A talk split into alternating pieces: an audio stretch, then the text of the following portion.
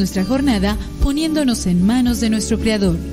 Pedimos su gracia para enfrentar como hijos suyos cada reto que la vida nos presente, acompañados de María, la dulce Madre que nos invita a proclamar las grandezas del Señor. Camina con nosotros en radiocepa.com, emisora católica de los misioneros servidores de la palabra.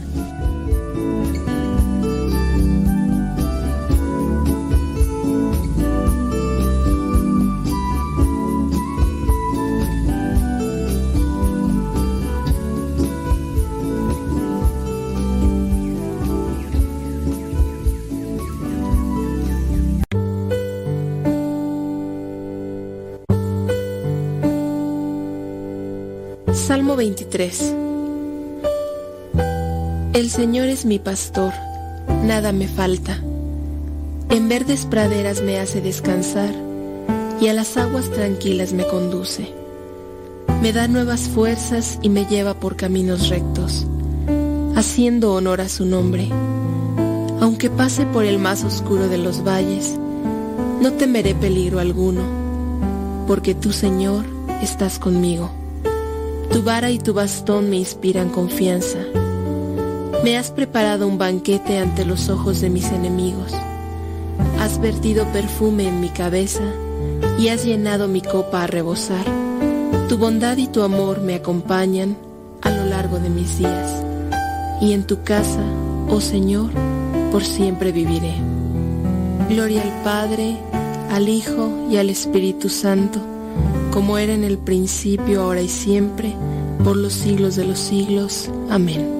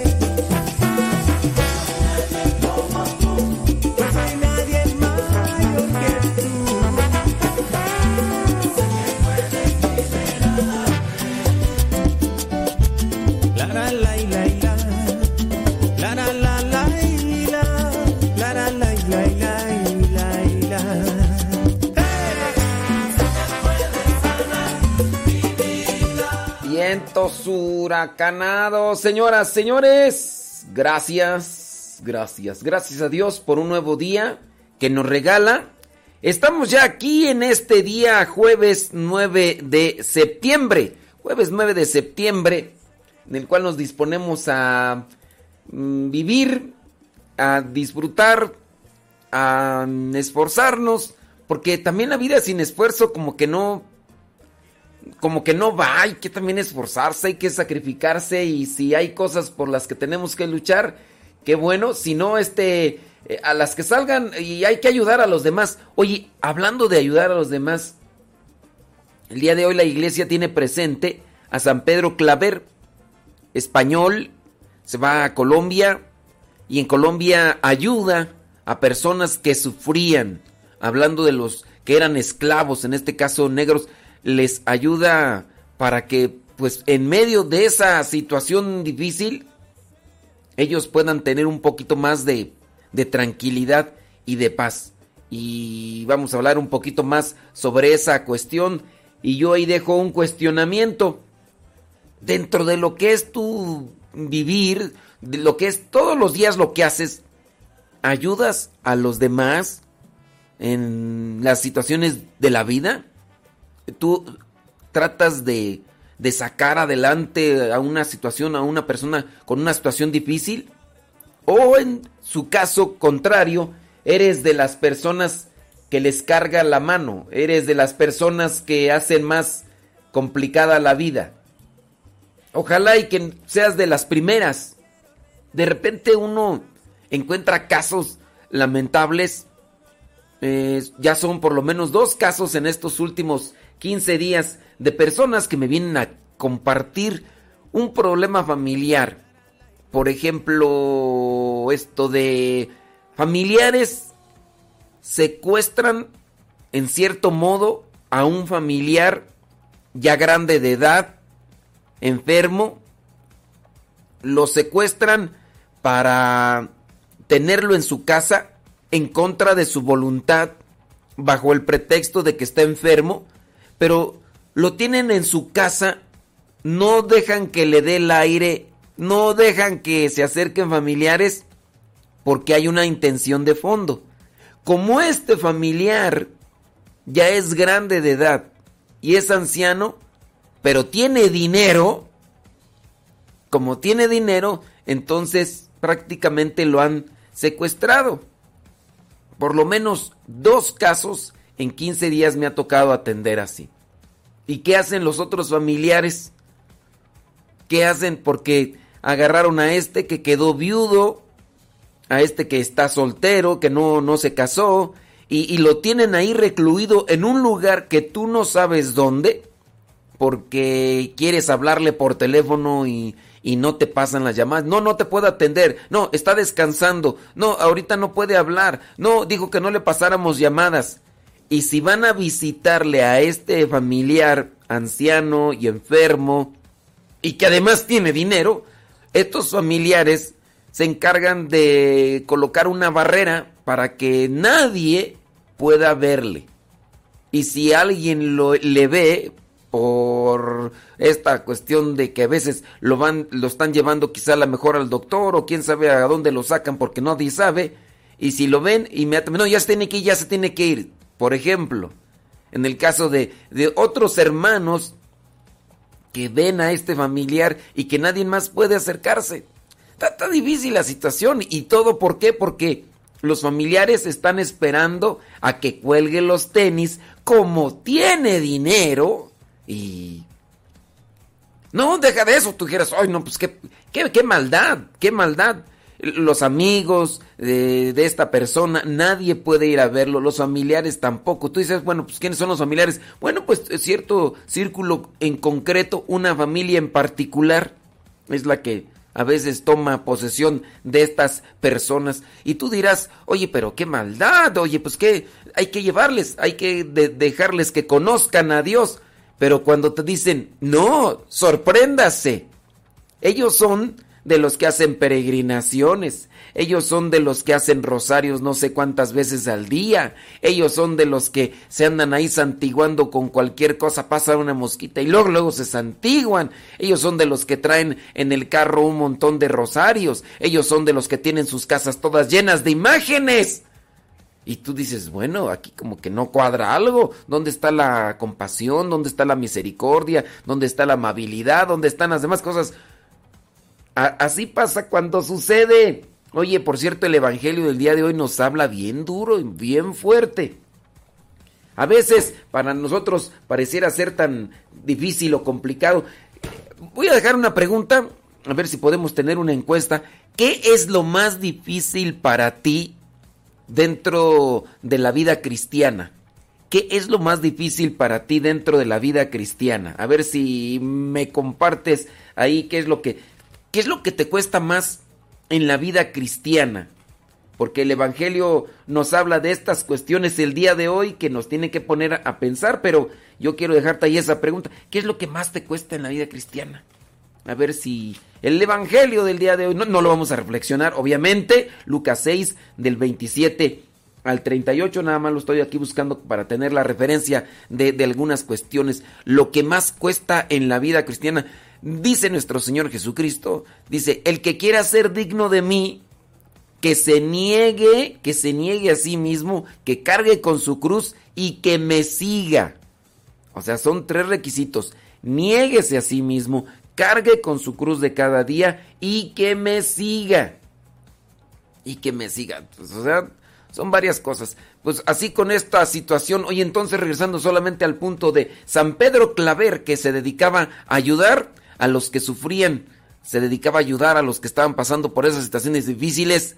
¿A quienes has ayudado últimamente? A lo mejor estas familias que tienen secuestrados a estos familiares ancianitos, pero con dinero, con dinero, a lo mejor piensan que lo están ayudando, pero pues no, no hay manifestación, no hay nada de nada, en fin, en fin, déjame, dice, ¿qué cosas? Es mejor, eso mejor, hay que acumular riquezas en el cielo.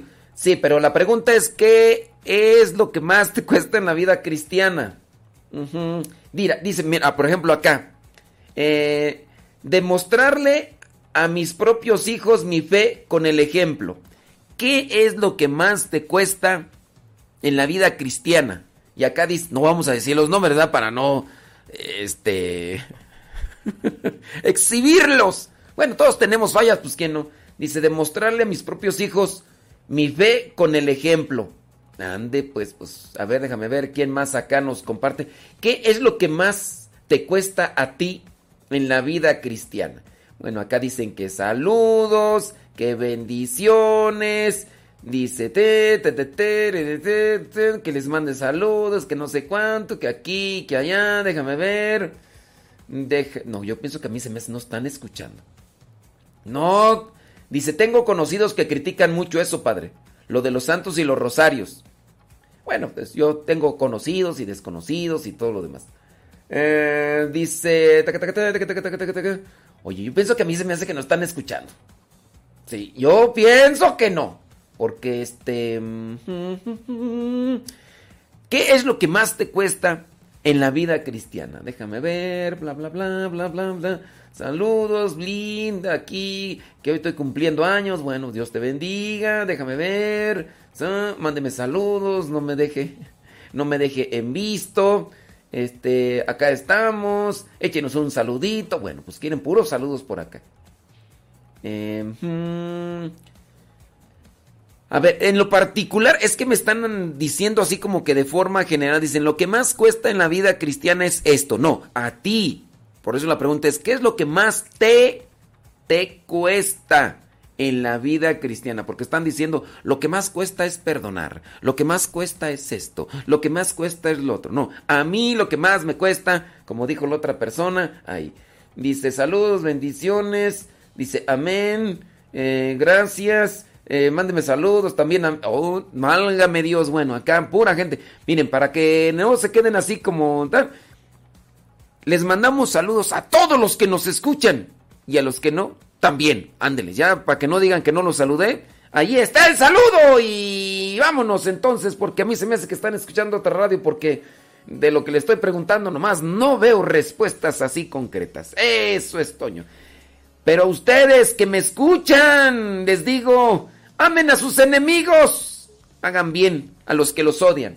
Amen a sus enemigos, hagan bien a los que los odian.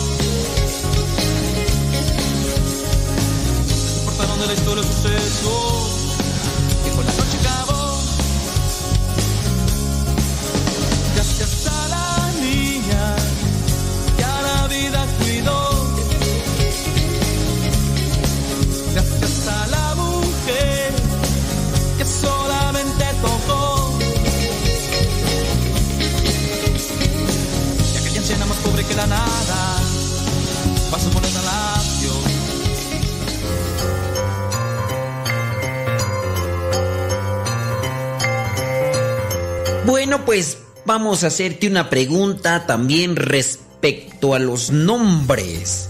Y el día de hoy te vamos a preguntar el significado de un personaje del Antiguo Testamento.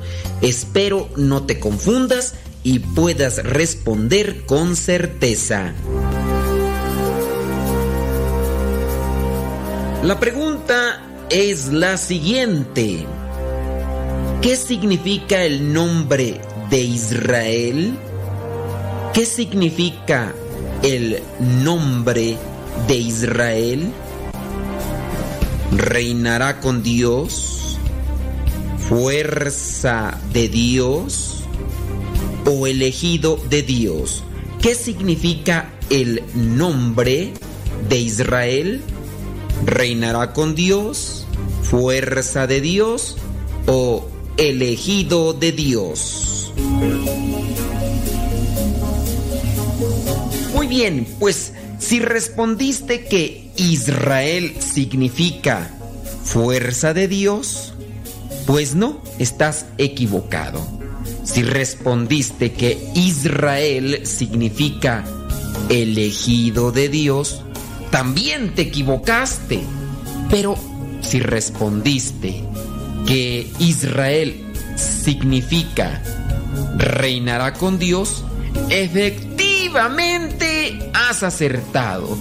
Esto lo podemos encontrar ahí en lo que es el libro del Génesis capítulo 32 versículo 28, cuando Dios cambia el nombre a Jacob. Si Jacob viene a pelear con Dios, dice ahí la Sagrada Escritura, y después le cambia el nombre. Dice en el versículo 28, capítulo 32 del Génesis, ya no te llamarás Jacob, tu nombre será Israel, porque has luchado con Dios y con los hombres y has vencido. Has luchado con Dios y con los hombres y has vencido. Ojalá puedan leer todo lo que es este capítulo para que puedan comprender a qué se refiere con esto de luchar con Dios. Lucha con un ángel, pero ustedes ya leyendo lo que es este capítulo comprenderán mejor.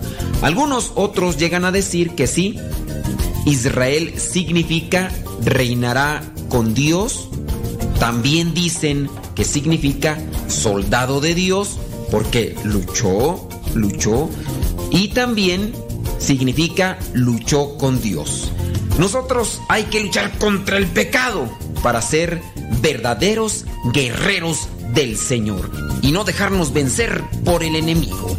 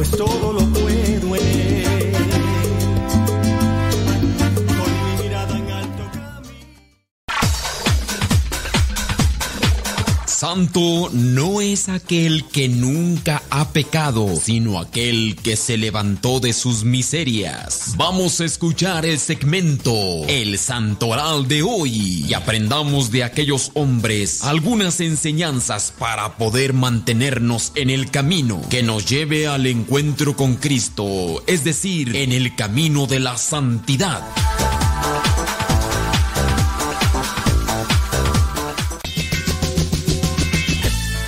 Son las 8 de la mañana con 17 minutos, hora del centro de México. Pero si usted está en California, son las 6 de la mañana con 17 minutos. Si usted está en Nueva York, pues son las que 9 de la mañana con 18 minutos. Muchísimas gracias por acompañarnos. Con relación al santo que nos presenta la iglesia del día de hoy, también se tiene presente a Santa María de la cabeza. Ella es esposa de San Isidro Labrador. Con relación a San Pedro Claver, 9 de septiembre celebramos a un santo con un poderoso mensaje en favor del auténtico trato humanitario y la dignidad entendida en su plenitud, algo que solo es posible con ayuda del Evangelio. San Pedro Claver, defensor de los desposeídos, un hombre cuyos ojos supieron ver a Cristo en cada persona. Dice yo, Pedro Claver, esclavo de los negros, para siempre escribió San Pedro Claver en el acta de sus votos perpetuos. Pedro Claver fue un jesuita de origen catalán, su nombre era Pere Claver Corberó, quien como misionero en Cartagena, Colombia, se convirtió en el protector de la población negra esclavizada y de todos los sometidos a la servidumbre. Vivió en el puerto de Cartagena, de Indias, nuevo reino de Granada, célebre en ese entonces por haberse convertido en el centro, centro negrero más grande del mundo. Pedro nació en Verdú, España, 26 de junio de 1580. A los 19 años fue aceptado en la Compañía de Jesús con los estudios y formación avanzada. Fue enviado como misionero a Nueva Granada, hoy Colombia, y ordenado sacerdote en Cartagena en el año 1616. Allí se opuso a las injusticias de la esclavitud institucionalizada por la que se vendía esclavos para todo tipo de trabajo forzado. Rechazó las teorías que no reconocían la humanidad de los negros traídos de África y condenó toda forma de maltrato hacia los etíopes, nombre genérico con el que se denominaba a los africanos. También tomó parte en defensa de los indígenas a quienes evangelizó, mientras los esclavos se encontraban retenidos en Cartagena esperando ser vendidos y trasladados. San Pedro Claver atendía a los que llegaban enfermos, hambrientos o maltratados. Incluso se organizaba previamente a la llegada de las embarcaciones de esclavos, almacenando las provisiones que él mismo recaudaba. En medio de esas circunstancias, San Pedro instruía a los esclavos en la fe y los bautizaba. Así ganó muchísimas almas para Cristo. Pedro quiso hacerse esclavo de los esclavos, lo que le acarreó muchos problemas. Se ganó enemistades entre las autoridades y evidentemente entre los comerciantes de esclavos. Al mismo tiempo, no fueron pocos los fieles que cuestionaron su conducta o pocas las incomprensiones entre sus superiores y hermanos jesuitas. A pesar de todo, el santo continuó su obra apostólica convirtiéndose en un gran profeta del amor evangélico, un servidor que enseñó y vivió el amor de Cristo por los más sencillos, los olvidados, los marginados. Por eso su testimonio es invalorable. Cargó su propia cruz y ayudó a muchos a cargar la suya. Se compadeció de los indefensos y le sirvió como al mismo Dios, quien sin que el odio, el rechazo o la enfermedad pudieran detenerlo. En tiempos donde se aceptaban prácticas inhumanas, San Pedro Claver puso humanidad y santidad. Partió a la casa del Padre un día 9 de septiembre del año 1654. Ese día la población de Cartagena salió a las calles para encontrarse con su santo por última vez y rendirle honores debido a quien se santificó como auténtico servidor. San Juan Pablo II, a quien visitó la tumba de este santo en Cartagena en el año 1986, dijo en aquella ocasión en alusión al santo y las nuevas esclavitudes del mundo contemporáneo, dijo, hoy, como en el siglo XVII, en que vivió Pedro Claver, la ambición del dinero se enseñorea del corazón de muchas personas y las convierte mediante el comercio de la droga en traficantes de la libertad de sus hermanos a quienes esclavizan con una esclavitud más temible, a veces que la de los esclavos negros. Como hombres libres a quienes Cristo ha llamado a vivir en libertad debemos luchar decididamente contra esa nueva forma de esclavitud que a tanto subyuga en tantas partes del mundo, especialmente entre la juventud a la que es necesario prevenir a toda costa y ayudar a las víctimas de la droga o liberarse de ella. Y sin duda, pues ese mensaje de San Juan Pablo II tuvo que ver con todo lo que acarrea, ¿verdad? Como fama, a veces mala fama ganada por algunas personas en relación al mundo de las drogas, la esclavitud. Bueno, el día de hoy entonces la iglesia tiene presente a San Pedro Claver. Un cuestionamiento. San Pedro Claver no lo detuvo ni el hambre, ni la enfermedad, ni las mm, injurias, ni las envidias, ni las falsas acusaciones, por ayudar a aquellos que sufrían, aquellos que estaban pasando por una situación difícil. Tú ayudas a los desposeídos, a los que están tristes, ayudas a los que sufren o tú haces sufrir a los demás. Eh, la iglesia el día de hoy también tiene presente allá en Roma a San Gorgonio. San Gorgonio, mártir, murió allá en el año 203. También allá en Roma se tiene presente a San Jacinto, mártir. También la iglesia tiene presente a San Ciarano. San Ciarano del siglo VI. En España la iglesia tiene presente a Santa Toribia, llamada María de la Cabeza, esposa de San Isidro, con quien llevó una vida humilde y hacendosa, allá del siglo XVII. Y déjame ver aquí de, de Santa, esta santa, Dice María Toribia de la Cabeza, conocida como Santa María de la Cabeza, nació en España entre finales del siglo XI e inicios del siglo XII. Fue esposa de San Isidro Labrador. Tuvo con él un hijo primero. Se dedicó a la atención y servicio de su hogar. Después, cuando su hijo llegó a la madurez y en acuerdo con su esposo, se entregó a la vida contemplativa y de servicio a la iglesia. Fue una mujer que destacó por numerosas virtudes, como la humildad, la paciencia, la devoción y la austeridad. A ver, la humildad, la paciencia, la devoción y la austeridad. Esa mujer descató por estas virtudes. Tu mujer, ¿por qué virtudes destacas en la vida? De acuerdo a la tradición, su pequeño y único hijo cayó a un pozo profundo. Entonces María Toribia e Isidro, San Isidro Labrador, corrieron a auxiliarlo, pero no encontraban forma de rescatar al pequeño. Fue así que, con el alma en vilo, se pusieron a rezar de rodillas con tanta fe que las aguas del pozo empezaron a elevarse hasta que el pequeño alcanzó la superficie saliendo a flote, sentado dentro de una canasta sano y salvo. La misma tradición señala que María e Isidro vivieron su matrimonio con auténtico espíritu cristiano. María e Isidro vivieron su matrimonio con auténtico espíritu cristiano. Y de eso nos va a hablar el Evangelio y ahorita vamos a darle una repasada ahí a las líneas para que ustedes más o menos tengan en cuenta de qué nos habla.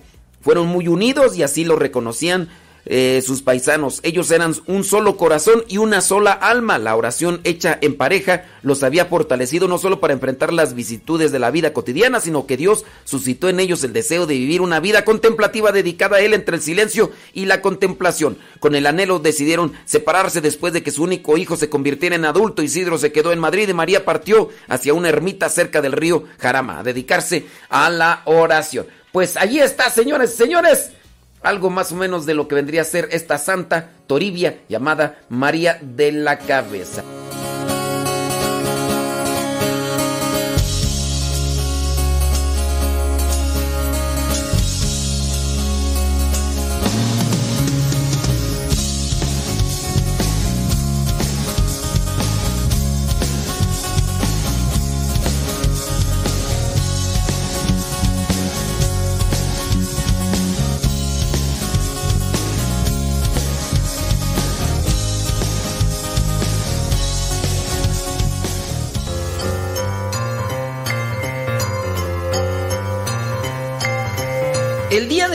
Voy a hacerte una pregunta sencilla.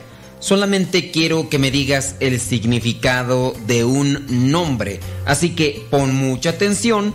Si lo sabes, responde y si no, escucha para que aprendas. La pregunta es la siguiente. ¿Qué significa el nombre de Jesús? ¿Sí? ¿Qué significa el nombre de Jesús? Salvador, ungido o Mesías. ¿Qué significa el nombre de Jesús? Salvador, ungido o Mesías. Bueno, pues espero que hayas respondido con acierto. Si dijiste que Jesús significa ungido, déjame decirte que no. Ungido significa Mesías.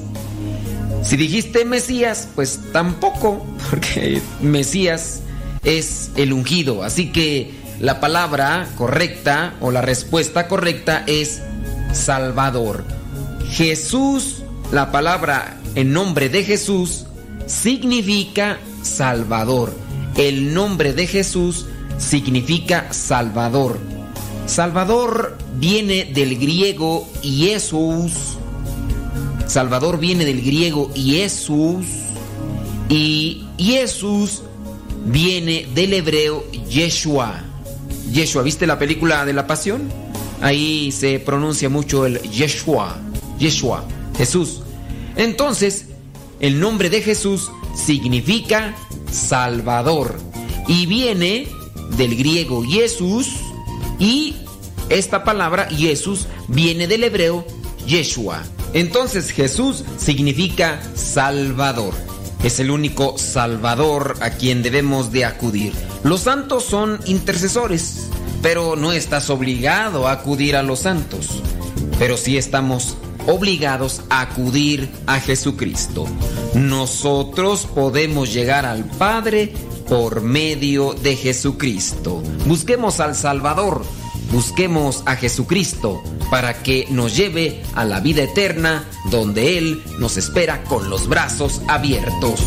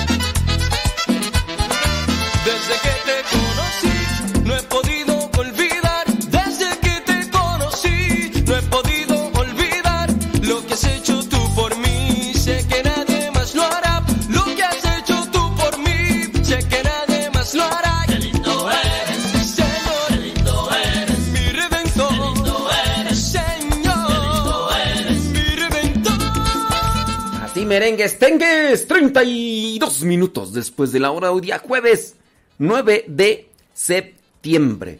9 de septiembre. Estaba mirando por ahí un mensaje. Dice, de los, de los que sí me están poniendo atención, porque hay otros que a lo mejor quién sabe qué radio están escuchando. Dice, por ejemplo, César, a mí lo que más me cuesta en la vida cristiana es aceptar que debemos morir y también nuestros seres queridos. A mí lo que más me cuesta, dice César, a mí lo que más me cuesta en la vida cristiana es aceptar que debemos morir y también nuestros seres queridos. Lo que más me cuesta en la vida cristiana también es el amar a los enemigos. Amar a los enemigos. Bueno, gracias César. Ahí César sí está poniendo atención. Porque es que los demás me están que pidiendo saludos y que felicite y que, que demás y este... Y yo quiero que participen, hombre, con, con comentarios y demás y nomás, ¿no? Y habrá quien pone su comentario chido y no lo veo porque pues están acá que, que, que, que salúdeme, que, que por qué me ignora, que, que, que no sé qué, que, que, que... Pues mira, ya estoy, busque, busque, busque y busque aquí los comentarios. Y otros están poniendo cuestiones muy genéricas. Eh, cuestiones muy genéricas, este, no, no son como respuestas particulares. Eh, si a mí me preguntaran qué es lo que más me cuesta de la vida cristiana, a mí lo que más me cuesta de la vida cristiana en este momento, a mí lo que más me cuesta, eh, a mí lo que más me cuesta es controlar mi carácter. Sí, porque de repente, sin querer, cuando a mí me hacen enojar, este, soy como que muy impulsivo. Entonces lo que más me cuesta es mi carácter. Porque yo hablo de la paciencia. Yo les digo hay que ser pacientes. Pero me doy cuenta que yo no soy muy paciente. Eso es lo que me doy cuenta, que yo no soy muy paciente y eso es lo que más me cuesta hablando de la vida cristiana. Yo les digo, hay que ser caritativos. Yo les digo, hay que ser caritativos. Y ciertamente, a veces lejos de ser yo caritativo, soy muy egoísta. ¿Qué más me cuesta? humilde. También. Me, cuesta ser humilde. Y la cuestión es que me llamo modesto y ese es el problema. Entonces, pues, ¿Qué es lo que más te cuesta a ti en la vida cristiana? Es que me están así como que, ah, lo que más cuesta es esto, lo que más cuesta es lo otro, lo que más... No, a ti. A ti, ¿qué es lo que más te cuesta? Aquí es donde vamos a ver si se hace una confesión pública. A ver, entonces, este, déjame ver, déjame ver, No, pues ahí están, este, ah, ahí están como que inventando a ver qué le sale. Bueno, ahí les voy a dejar. El Evangelio. El Evangelio nos presenta pautas cristianas, eh, yo pienso que de las más difíciles. Digo, yo no me encuentro en esta situación en este momento, pero por ejemplo el versículo 27 del Evangelio del día de hoy nos presenta que hay que, dice, hay que amar a los enemigos. Hay que hacer bien hay que ayudarles a los que nos odian. Yo así tú dijeras, hay que amar a los enemigos. Pues yo así como que tú digas, tengo un enemigo, tengo un enemigo así acérrimo, así de esos que me, que me hostigan, que me levantan falso. Pues no, yo... Así como decir enemigo, enemigo, yo, yo no. No sé si tú. A lo mejor tú tienes tu compañero de trabajo. O a lo mejor tú tienes tu vecino. ¿Tienes algún enemigo así por el que tú digas, este, eh, yo tengo que orar, pero no puedo orar porque en cuanto lo veo exploto. No sé, yo no. Dice, dice, hagan bien a quienes los odian. Gracias a Dios no conozco yo, yo, yo, yo. Yo no conozco a alguien que me odie. No dudo que exista. Pero pues es que ya cuando uno sabe que hay alguien que no te quiere y que te está echando cada rato tierra, yo, yo soy, yo soy de los que digo, ah, ¿para qué les toma uno en cuenta? ¿Para qué? ¿Para qué tomarle tanta atención a eso? Pues no me ayuda. Si dice algo que, sea marcado por el odio, pues no me ayuda. Entonces, yo no dudo que exista porque siempre hay alguien con un corazón vacío que, que busca hacerle mal a los demás, pero no, así como que tú digas, esta persona me odia, pues no, la verdad no. Dice en el versículo 28, bendigan a quienes los maldicen. Pues no, o sea, a veces me dejan comentarios en las redes sociales donde me dicen cosas, pero son personas que ni me conocen ni, ni nada. Entonces, pues ya digo, ay, Dios te bendiga y, y ya, o sea, los dejo pasar. O, o si están muele y muele, pues ahí en las redes sociales, pues los bloqueo y ya, pues no hay para qué quedarme ahí. Entonces, hablar de, que me maldicen, pues no sé, yo no. No sé ustedes, ¿verdad? Pero ustedes. Dice, oren por quienes los insultan. Pues no, no. ¿O será que... ¿O será que no me doy cuenta? ¿O será que... Que ya no les tomo... Es que también uno... A veces es uno muy dependiente de eso y muy... Como que muy apegado, ¿no? Hay alguien que te está ahí muele y muele y, y garra tu chichi, el zancudo, y te estás o sea, estás fijándote en lo que dice, eh, estás poniendo atención a lo que dice, y luego lo que dice te lo guardas y, y, por eso te cala y yo, si ya sé que alguien me está echando así, ya...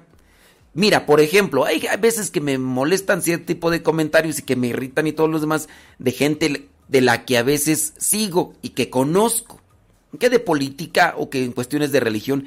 Y yo cuando ya me empiezan así como que irritar y fastidiar, pues te los dejo de seguir y pues total, yo para qué necesidad tengo andar mirando cosas ahí que nada más me están así como que sulfurando. Pues ya, pues, mejor agarro cosas buenas de la vida, pues para qué ando agarrando cosas malas.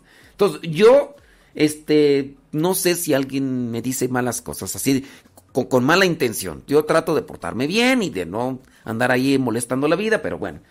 Dice, si alguien te pega en una mejilla, pues así, pegar, pues no, ¿verdad? Ofrécele también la otra. Y si alguien te quita la capa, déjale que se lleve también tu camisa. Aquí ciertamente está en relación a... No, no te quedes con las cosas malas que te están haciendo los demás y, y no devuelvas mal por mal. Antes, cuando alguien te haga mal, hazle el bien, porque esa persona da de lo que trae dentro. Cada quien habla o hace de lo que trae dentro. Entonces, si el otro te pega, pues hazle algo bien, algo, algo bueno. No sé tú, yo no sé en tu, tu, vida cómo, cómo anda. A veces este tipo de cosas se pueden dar. Yo me acuerdo de cuando trabajaba en la factoría, allí en las maquiladoras, eh, sentado también todos los días, como igual ahora, pero cosiendo ropa. Y en aquellos días, pues este, había envidias. Y ni siquiera eran envidias, era envidia porque alguien era más rápido que otro y porque era más rápido que otro, cosía más piezas porque nos pagaban por pieza, entonces le tenían envidia a alguien. Si alguien sabía, no, es que fulano de tal está ganando más dinero. Y alguien le tenía envidia, pues bueno, pues es que está ganando más dinero porque está trabajando más rápido que tú, pues igual alcánzalo. Ah, no, pero no quiero que sea más rápido. Y entonces le tengo envidia y... Pues ese tipo de cosas no. Dice el versículo 30, a cualquiera que te pida algo, dáselo y que te lo quite, que es tuyo, no se lo reclames. Hagan ustedes con los demás como quieren que los demás hagan con ustedes. Hagan ustedes con los demás como quieren que los demás hagan con ustedes. Ahí yo pienso está una cuestión que se puede utilizar ahorita, por ejemplo, los que van en el tráfico, para que se porten bien con sus compañeros que también se dirigen a su trabajo y que a lo mejor llevan prisa, ¿no? Dice, hagan ustedes con los demás como quieren que los demás hagan con usted.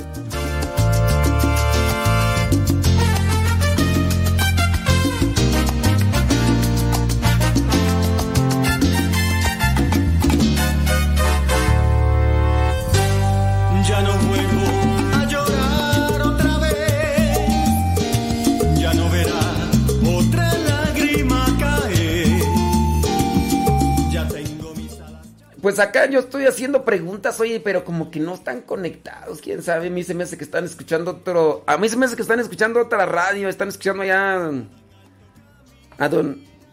a don Cheto y acá están nada más en el chat, puede ser. Dice, saludos, felicíteme, mi hija está cumpliendo años, salúdela. ¿Por qué no la quiere saludar? Voy a creer, usted dice que de amor y nomás, y usted no quiere pasarnos nuestros saludos. ¿Qué le pasa entonces? ¿Para qué habla de amor y caridad si usted no quiere hacer lo que le pedimos? Si no le cuesta nada, porque esta es... ¡Uy, Dios mío santo! Dice... mm, ah, Saludos a todos, a todos, a todos. Es que... Pues sí, ya hay mucho saludo aquí, tú. Dice, mira, por ejemplo, acá esta persona sí dice, bueno, ahorita lo voy a leer este. Este sí está. Eh, ah, este sí, este comentario sí lo voy acá, déjame ver acá. Dice, dice que tú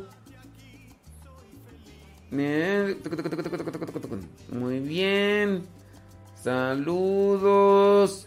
Que tengan. Eh, saludos a todos. A todos. A todos. A todos en el mundo mundial.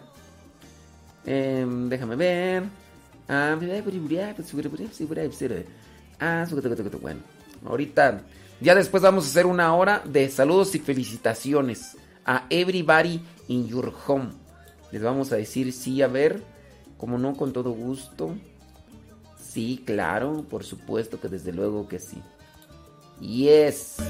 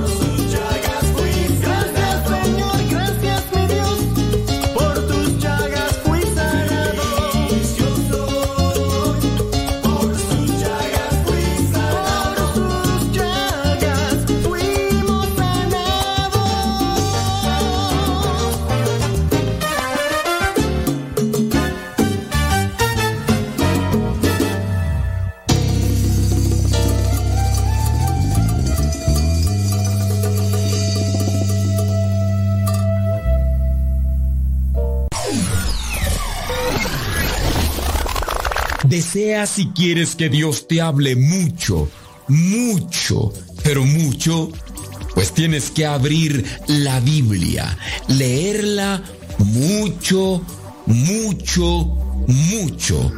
Recuerda que no basta leerla, hay que reflexionarla. Septiembre, mes de la Biblia.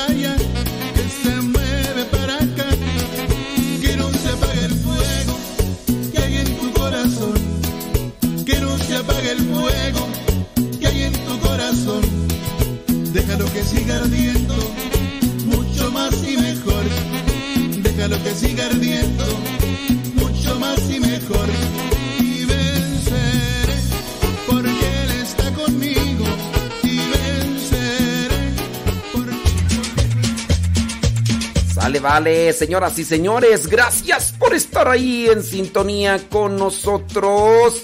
Oiga, ¿qué es lo que más te cuesta de la vida cristiana? ¿qué es lo que más te cuesta de la vida cristiana? Dice, por ejemplo, Roxana. Roxana. Dice, padre, a mí lo que más me cuesta es estar en oración.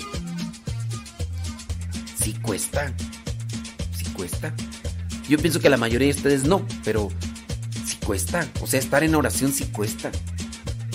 Yo a pesar de que tengo años, años, todos los días, no hay día que no le dedique tiempo a la oración. Y hablando así de algo ya así establecido, como lo que vendría a ser eh, eh, mi vida, por eso de ahí soy religioso. Eh, tengo una regla, tengo lo que vendría a ser una ya un esquema fijado. Todos los días antes de entrar al programa, una hora quince, una hora veinte, una hora y media, orar, meditar, reflexionar, rezar. En una hora y media, todos los días. Pocas veces son así. Y a veces si no tengo esa hora para orar, meditar y reflexionar, es la misa. Pero también en la misa pues meditamos, ¿no? Pero sí, eso cuesta mucho. Yo sé que muchos de ustedes, no, ustedes son grandes maestros espirituales, pero en mi caso sí me cuesta, igual que a Roxana. Dice, eh, que ella es muy cabezona. Dice, no se me queda nada. Pero mi vida desde que, desde que, de, mi vida desde que me encontré con Dios, dice, ha dado un cambio maravilloso. Bueno, pues este, dice que la perseverancia, la constancia hace al maestro. Así que, mientras no te salgas del camino, Roxana, échale galleta, échale lumbre, échale candela y vas a ver que vas a ver que todas las cosas van a ir mejor. ¿Sale, vales? Órale, pues. Dice. Muy bien, gracias. Déjame ver. Es que estaba queriendo mirar por ahí a ver si había otro comentario más o menos que pudiera aquí. Ah, ok, muy bien. Déjame ir acá otra vez a lo del Evangelio. Para estas cosas, lo que más cuesta en la vida cristiana. A los mismos apóstoles les costaba orar. A lo mejor a ti no te cuesta orar. No te cuesta hacer oración. Pero a los mismos apóstoles les costaba orar. Y hay momentos en los que cuesta más que otros. Por ejemplo, después de la última cena, Jesús se fue a orar al huerto de los olivos y les decía que por lo menos una hora se mantuvieran en oración. Y los apóstoles, no, pues acababan de comer un cordero. Acababan de, echarse la cena judía y como tienen que acabarse todo y no tienen que dejar nada, imagínate un cordero asado, ahí con hierbas amargas. No había tortillas, pero había pan. Y luego también echaron vino, pues. Entonces, imagínate ya después dice Jesús, vénganse, vamos a orar. Y ya empieza ya a decirles de la necesidad de la oración. Y les dice, quédense aquí ustedes a orar. Y él se va allá un tantito retirado, un tantito retirado porque pues él quería entrar en comunión con su padre. Y regresa y los encuentra dormidos a los apóstoles, también les costaba orar, también les costaba orar. Y ya les reprende, oigan, ni siquiera una hora pueden mantenerse despiertos. Miren que el espíritu es animoso, pero la carne es débil. Manténganse firmes en la oración lo que más cuesta en la vida cristiana puede ser también la oración o puede ser un cúmulo de cosas. No solamente es la pura oración, hay que también esforzarse, porque no puede decir que una persona, por ejemplo, que hace mucho eh, oración, hace mucha oración, o a lo mejor está muy metido en grupos apostólicos y demás, pero te das cuenta que, que su vida, eh, su relación con los demás es un fiasco.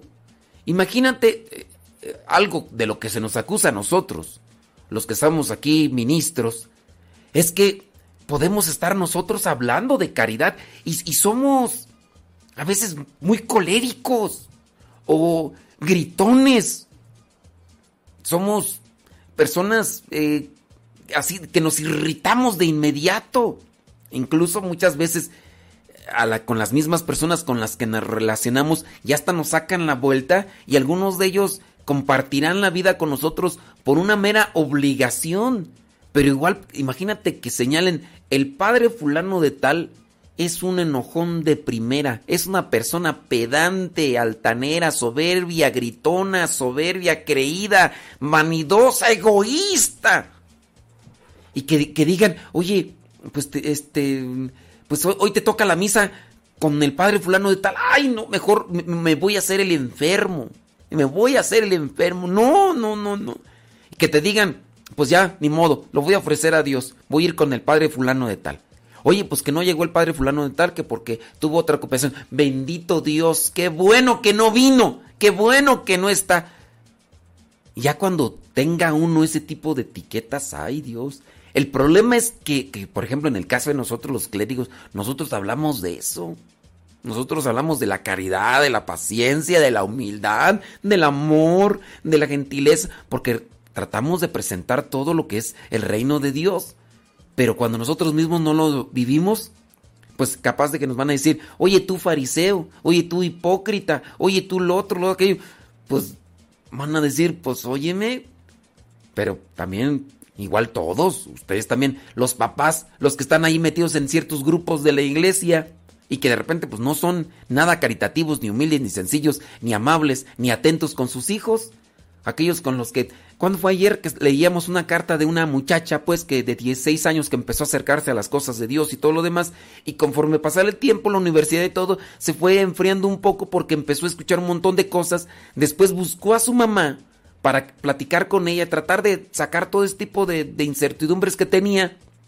Y entonces, ¿qué es lo que pasa? Pues que con la mamá se agarran del chongo porque como que no están de acuerdo y dice la muchacha, pues es que mi mamá es de otros tiempos y lo demás. El problema es cuando ya al final dice, es que mi mamá está en el grupo de intercesión.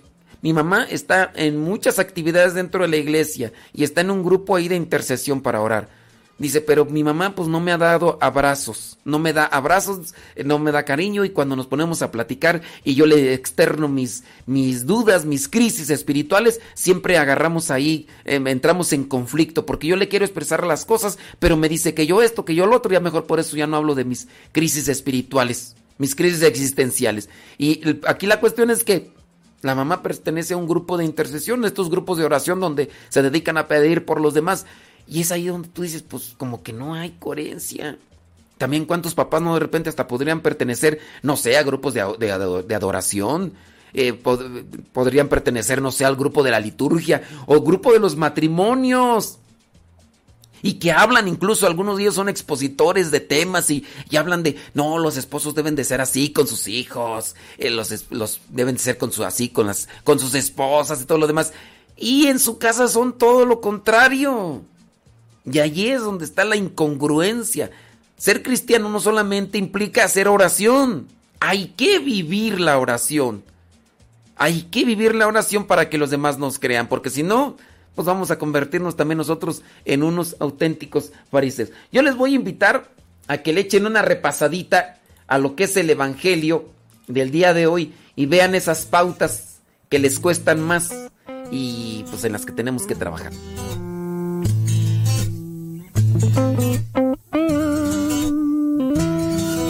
Mirando el sufrimiento del humano, día y noche estoy pensando y pensando es mi sueño el vivir como hermanos, valorando al que hoy está a tu lado. Respira con aliento profundo, paso a paso en este mundo veo gente sin rumbo. Aquí estoy, escucha mi voz.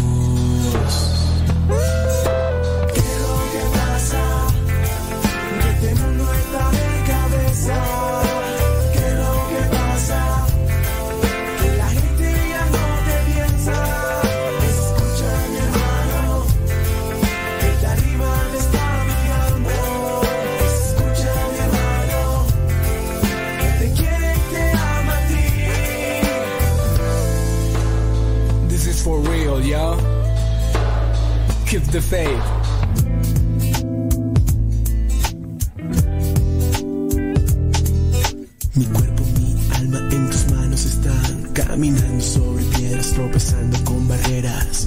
Aquí estoy luchando por ti.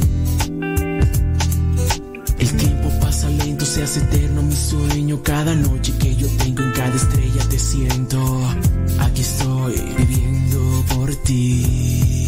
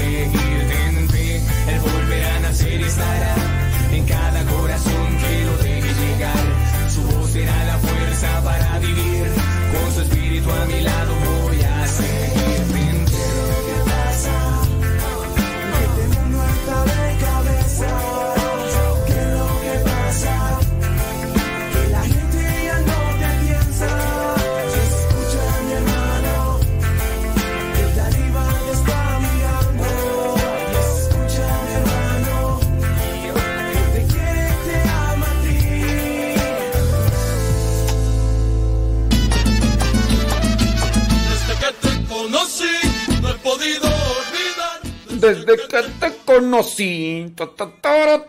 Hoy estaba mirando por ahí que mm, dicen que la receta de chiles en nogada, pues que es de unas monjitas.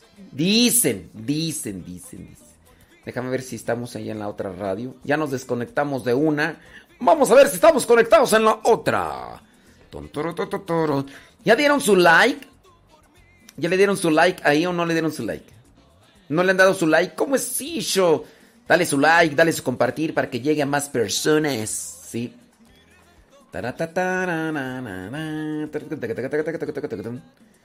Sí, cómo no, cómo no. Ándele. Saludos a Carlos González. ¿Qué pasiones, Carlos González? ¿Cómo andas? ¿Andas bien trabajoso? ¿Dónde anda Carlos González trabajando? No, hombre, ya es. Trotamundos. Trotamundos. Ándele pues. Dice, saludos a Nani Zurita. Porque hoy está cumpliendo 13 amigos, dice. Ah, no, dice 13 años. Hoy está cumpliendo 13 años, Nani Zurita. Felicitaciones. Que Dios, ¿qué quieres que te diga? Pues que Dios te bendiga. Échale muchas ganas, Nani Shurita. Allá en Duarte, California. Échale ganas, ¿eh? Muchas, pero muchas, pero muchas ganas, Nani. Nani. Nani. Estaba mirando ahí, dice, de los chiles en nogada. Yo fíjate que un día las probé, estos chiles en nogada, y a mí no, no me gustaron. O sea, sí me gusta el chile relleno. Así. Los chiles rellenos sí me, sí me gustan, pero este, los chiles en nogada no. Es que, o sea, yo sé que que a lo mejor pues es que mi paladar ranchero pues no está todavía así acostumbrado, o sea, sí, yo yo entiendo, yo entiendo, pero no, a mí como que Aquí en la casa, para los que están viendo los videos que a veces les subo ahí en el Instagram, saben que tenemos un árbol de granadas. Bueno, tenemos dos. Pero uno de ellos, bueno, pues a ustedes han visto los videos. Está dando granadas así al por mayor. Cortan unas y ya están saliendo otras y ya cortaron otras y ya cortaron otras y... Y bueno, ya ustedes miraron. Los que ven ahí en el, en el Instagram. Ay, también en el TikTok. También ahí en el TikTok, ahí también estamos poniendo los que son estos videos de, de, las granadas y todo lo demás. Y, luego pues con la lluvia, no, pues... Entonces, también pues la granada me la como, pero así como que te digas, ay, un montón, pues no. Dice mm, los chiles en nogada del monasterio de Nuestra Señora de la Soledad de San José de las Carmelitas Descalzas en Puebla donde las monjas los preparan cada temporada. Mm. Receta de chiles en nogada original de las monjas carmelitas. Yo pensé que me iba a dar a conocer este. Yo pensé que me iba a dar a conocer la historia, este artículo de los chiles en nogada, si no, me están dando la receta. No, pues yo ya le iba a leer, pero no, no trae nada. ¿O será que original de ellas? O sea, chiles en nogada, pero de los que hacen ellas, ¿o qué? No, pues. Yo ya estaba todo después Dije, a ver, voy a leer un poquito. A ver, me voy a instruir. Voy a culturizarme un poquito más. pues no. Válgame. Bueno, pues ya ni modo. Ya me quedé ahí con, con la duda. Ya me quedé con la duda. Este, sí, pero una vez que fui allá a Puebla, eh, me dieron estos famosos chiles en hogada y... O sea, sí me los comí, pero... Uy, que tú digas, ay no, muero, muero por un plato de esos, pues... Pues si me lo dan, me lo como, o sea, también, ¿no? Pero... Así como que tú digas, ay no, como quisiera. No sé, ahorita como que se me antojaría más una semita, ahorita en la mañana. Sí ahorita se me antojaría más una semita que un chile en nogada. Pero bueno, no sé si tú los has probado. Con la granada y luego la cremita esa que le ponen. Y Gracias a la mujer que solamente tocó. Y aquella anciana más pobre que la nada va a suponer la nación. Hoy nos enseña que la vida es un canto. Multiplica el Señor. Corriendo, gritaban al mundo de su liberación. Y la noticia empapaba y esa lluvia mojaba hasta el último rincón.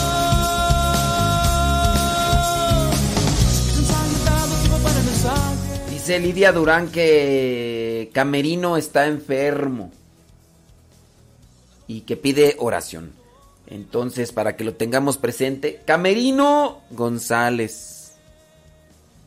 Vamos a tenerlo presente ahí, Lidia, en nuestra misa. Este. Para que el Señor se manifieste y. Y. ustedes tengan esperanza y fe. Lidia. Entonces ahí lo vamos a tener a. ¡Camerino! ¡Ánimo, Camerino! No sé si nos está escuchando. No sé, pero. eh, espero que ahí le pases nuestros saludos si tienes oportunidad, Lidia. ¡Lidia! ¡Ánimo, Lidia!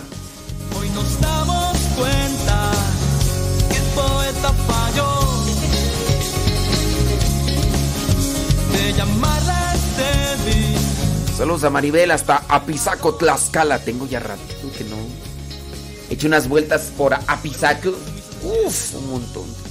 Aquí en el Padre Cogio.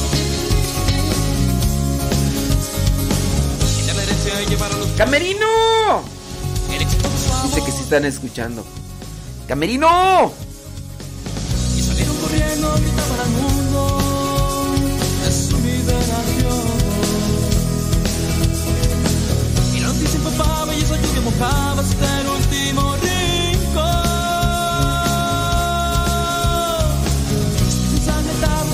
Saludos a Jacobo. También ahí con. ¡Camerino! El hombre hombre se hizo hombre y la mujer más bien.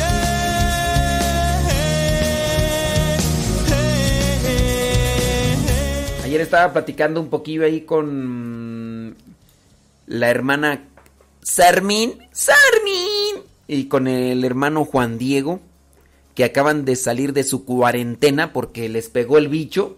No les pegó fuerte, pero lo poco que les pegó, dicen que anímicamente se sentían decaídos, devastados. Tanto así que les recomendaron mirar una serie, no sé cuál serie, no me dijo cuál serie, pero una serie para que ellos tuvieran esta hormona de la alegría, ¿cómo se llama la hormona de la alegría? ¿Cortisona? ¿O ¿Cómo se llama la hormona la, de, la alegría? No me acuerdo si es cortisona. Dice Lidia que, que sí están escuchando. Dice, mm, posiblemente que le van a hacer una cirugía. Bueno, us- ustedes con confianza en el Señor, Lidia, eh, depositen eh, toda su confianza en el Señor y lo que se tenga que hacer, pues bueno, que Dios dirija las manos de los médicos, de los doctores, para que esta cirugía sea un éxito. Hay que poner nuestra confianza. Entonces, ahí les encargamos, ahí les encargamos para que cuando tengan la oportunidad, si es que hacen oraciones ustedes, acuérdense, Camerino, Camerino González, vamos a Señor, te pedimos por Camerino, que está enfermo. Manifiéstate en él, Señor, tú sabes cómo. Pero sí, Señor, te pedimos por Camerino. Este... Bueno, la cuestión es que ahí estos hermanos que estaban ahí metidos ahí en la cuarentena, pues dicen que, que los estados de ánimo pues que se cuelgan hasta el piso y que las, los doctores que los estaban atendiendo les dijeron, miren, esto va a suceder, este, si tienen posibilidad de conectarse, porque sí, no estaban tan, tan mal, tan mal, tan mal.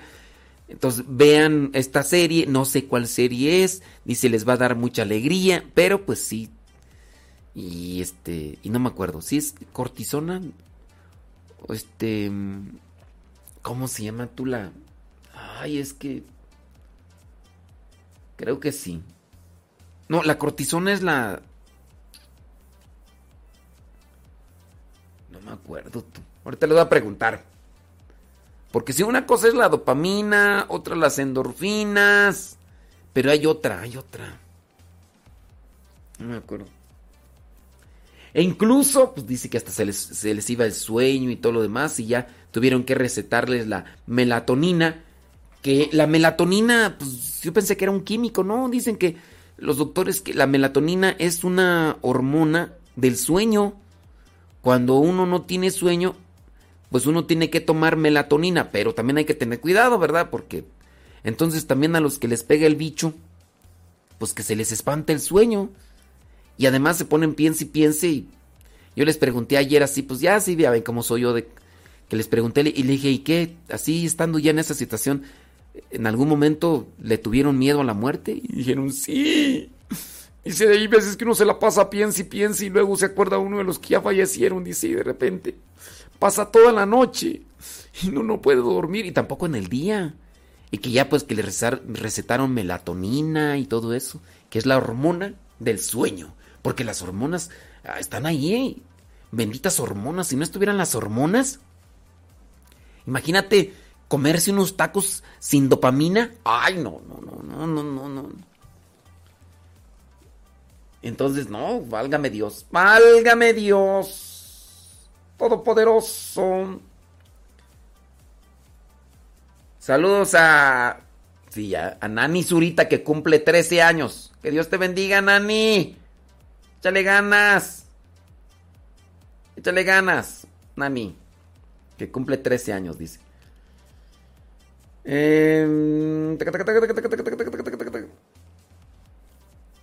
Oxitocina, dicen. Serotonina, dopamina, la oxitocina, ándale, la, la oxitocina. Yo conozco, sí, ya ves, mira, la serotonina dicen que es de la felicidad. Ya, ya acá salieron las médicas, las químicas. Gracias, químicas, las el club de las químicas. Sí. Sí, sí, sí, sí. Saludos a Jesús Viveros que cada medio siglo, eh, cada cuarto de siglo se aparece por acá escuchando. Ay, Dios mío santo, Jesús Viveros.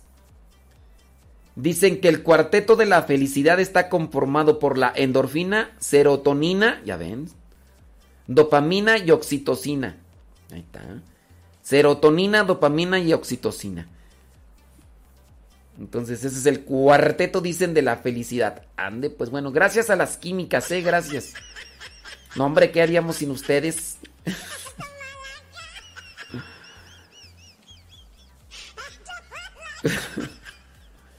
ustedes no pierdan esperanza. Dicen que que mandaron un mensaje al WhatsApp desde julio. Oiga, pero, ¿a, ¿a, cuál WhatsApp mandaron el mensaje? Porque según yo, según yo, es que miren, en el WhatsApp este, hay mensajes como de, hola, ¿cómo está, padre? Y pues yo ya la verdad no contesto esos mensajes porque dan pie agarrarse uno a la platicadera. Otras veces cuando no tenía tantos mensajes sí los contestaba, pero ya no respondo regularmente a los mensajes de padre, hola, ¿cómo está? ¿Cómo le ha ido? Y yo le respondo, bien, gracias a Dios. Ay, qué bueno, me da muchísimo gusto. Ay, nunca pensé que me contestara, padre. Ay, me siento bien. Oiga, ¿y qué comió el día de hoy? Porque fíjese que acá nosotros, ay no, ya teníamos ratillo que no nos comíamos unos elotes asados. Y el otro día nos estábamos acordando, padre, cómo usted los preparaba y dijimos, vamos a hacer la prueba, padre. ¿Y se acuerda cómo dijo que los preparaba? A ver, dígame cómo dijo que los preparaba, a ver si es cierto que se acuerda. Padre, no me dejen visto. Padre, padre, ¿por qué es así? ¿Por qué, primero conteste? ¿Por qué le, me deja allí, ahí en visto, padre? A ver, dígame cómo era como preparaba los elotes asados, padre, que les echaba sal. Padre, ¿por qué no me contesta, padre? Por eso yo no contesto los mensajes en WhatsApp que son así nada más de hola, ¿cómo están? Y hay a veces cierto tipo de cosas que tampoco no así contesto. Entonces, también dependiendo, es que, qué mensajes, este, o luego hay personas que a veces no es una, no son dos, no son tres, son muchas personas que dicen, padre, quisiera que me, que me hablara porque me siento muy solo. Me siento muy solo, me siento muy mal y necesito una llamada de usted. Écheme una videollamada, padre, usted no se haga. Y no es una persona, no son dos. También la que dice que le hable y no le hablo es mi santa madre. Sí, pero ya mi santa madre ya me conoce, ya sabe cómo soy y ya por eso no. De veras, ni a mi santa madre le estoy haciendo llamadas así tan acá. Y, y no es porque no quiera. Pues ustedes saben pues cómo está el asunto, que estoy del tingo al tango del... Sí, yo sé problema que ya tengo este ritmo de vida desde hace mucho tiempo y, y a veces lo que le hago es mandarle mensajitos en audio, mensajitos en video a mi mamá y, y ya, ya nada más, pero y a veces le he hablado, le he, hecho una llamada y a veces está ocupada y pues yo te digo, también ella tiene sus ocupaciones y luego anda ahí con, con los sobrinos y todo lo demás y que corre para allá y corre para acá y corre más, pues también tiene sus actividades, entonces no va a estar así nada más así como cuando yo quiera. Entonces, igual eh, por eso a veces no contesto todos los mensajes, porque pues hay personas que me piden cierto tipo de casos muy especiales de que écheme una llamada, padre. Ay, aquí yo sin sin nada que hacer y usted que no me habla. Ay, como quisiera que llegaran los testigos de Jehová para echar una buena platicadita con ellos ahorita. Pues, pues, entiéndanme. Y si no me entiende, pues ni modo, pues qué. Pero si es una cuestión que... Y, hay otras preguntas con relación a la fe que constantemente yo estoy acá respondiendo en el programa. Entonces, responderlas de manera particular, pues a veces digo yo, pues mejor las respondo acá en la radio y ya si la persona no está escuchando, qué bien, porque responderle a cada uno una pregunta así particular de, padre, ¿usted qué opina? Porque fíjese que, que pues yo tengo unos amigos que, que me echan mucho en cara sobre los santos y el rosario y pues yo no sé qué decirles, padre, ¿qué les digo? Y yo pues digo, si le respondo aquí, pues mejor le respondo en la radio, ¿no? Digo, digo, digo. Pues sí, yo sé que hay algunos que que me entiende y hay otros que no me entienden, entonces... Ni modo, ni modo. Dice...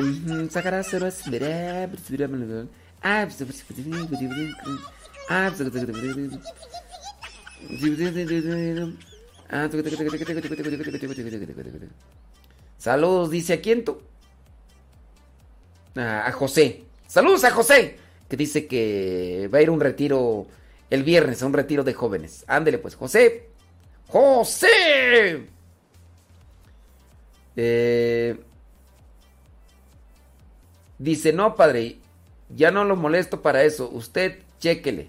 Pero no, es que ya revisé todos los mensajes del, WhatsApp y, no, no, no he visto. Supuestamente ayer revisé todos y a los que pues ameritaban una respuesta les respondí algunas cosas. Pero es que sí, pues... A ver, tú Leti, pues mándame otra vez el mensaje para ver... pues sí. Ándele pues. Échenle galleta, criaturas. No, no se dejen amedrentar por cualquier cosa. Levántese. Levántate, católico.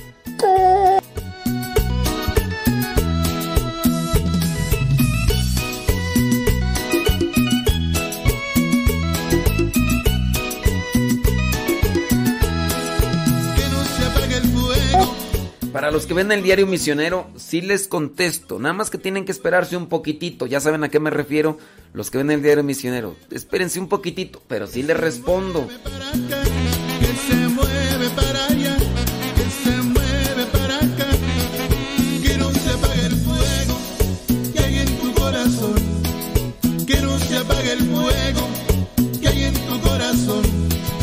Déjalo que siga ardiendo.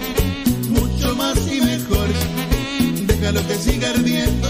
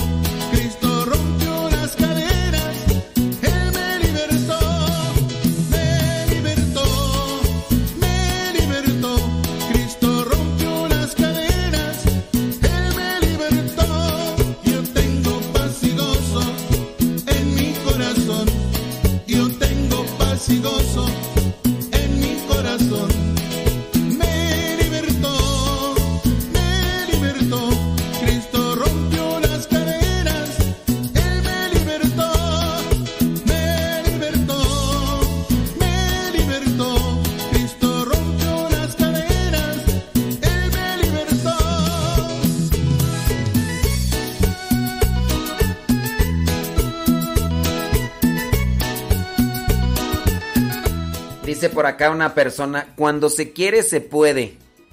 Y a ver, ¿por qué no bajas tus lonjas? Pues no que cuando se quiere se puede. Ahí estás toda lonjuda. Cuando brincas te aplaudes tú sola. A ver, a ver, a ver, pues sí, pues no que cuando quiere se puede. No que cuando quiere se puede. Y bien chismosa y... mm, lo- a ver, ¿por qué no se te quitan los chismes?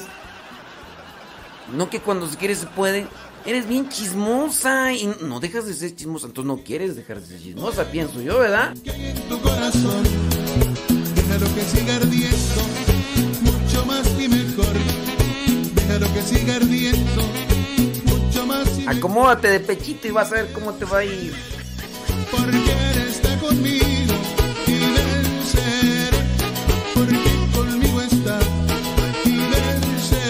Bien argüendera, bien mitotera y nomás. Ah, es que no quiere. Ah, ya sé. Cuando se quiere, se puede. No, pues no se quiere. No quiere dejar de ser argüendera acá. Doña Chismes, ay, Doña Chisme. Solo quiero agradecerte el tiempo que me regalaste. Cuando todo creía perdido, me enseñaste lo que es el amor. A mis pensamientos, tocaste a mi corazón. Hiciste realidad mis sueños, sin ti ya no sabría quién soy. Puedo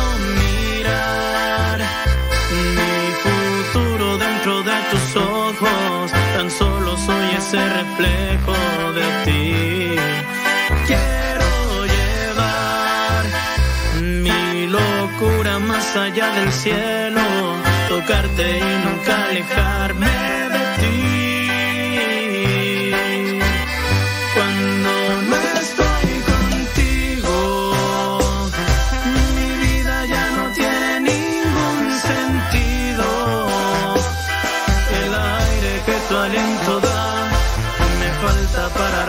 Saludos a la hermana Yola de Querétaro y a todas las personas de satélite que siempre apoyan allá en Querétaro, dice el hermano Efraín de allá de Marabatío, Michoacán, allá de, de Curaguango, Michoacán. Sin tu luz que guíe mi camino, no sé qué pasará conmigo. Seguir ya no sería una opción, mi alma moriría de frío. Dios, quédate conmigo. Saludos a Doña Chismes, ay, Doña Argüendis.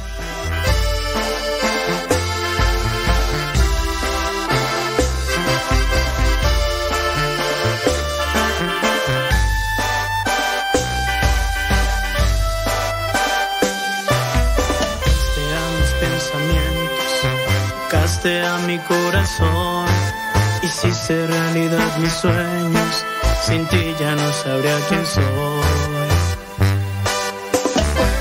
Dice una persona, dice, mm, saludos Dallas, Texas.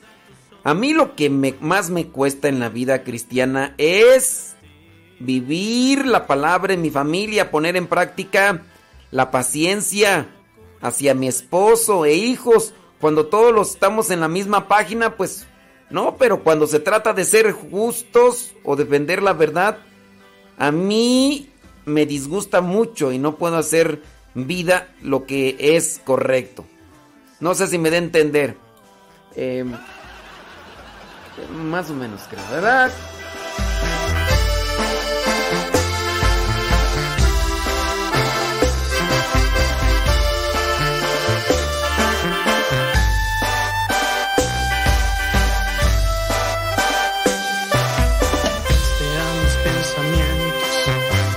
Castea mi corazón.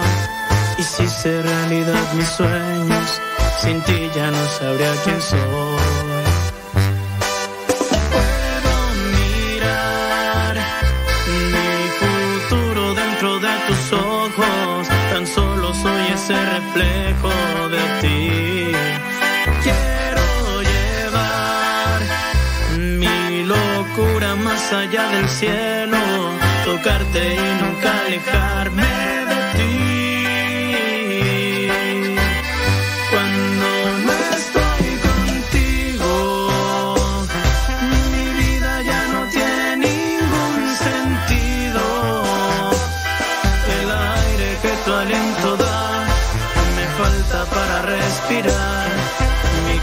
Tal vez yo tengo cáncer en mi cuerpo, pero ustedes tienen el cáncer en su corazón. Cuando no estoy contigo, camino por la vida sin rumbo fijo, sin tu luz que guíe mi camino. No sé qué pasará conmigo, seguir ya no sería una opción. Mi alma moriría de frío. Dios,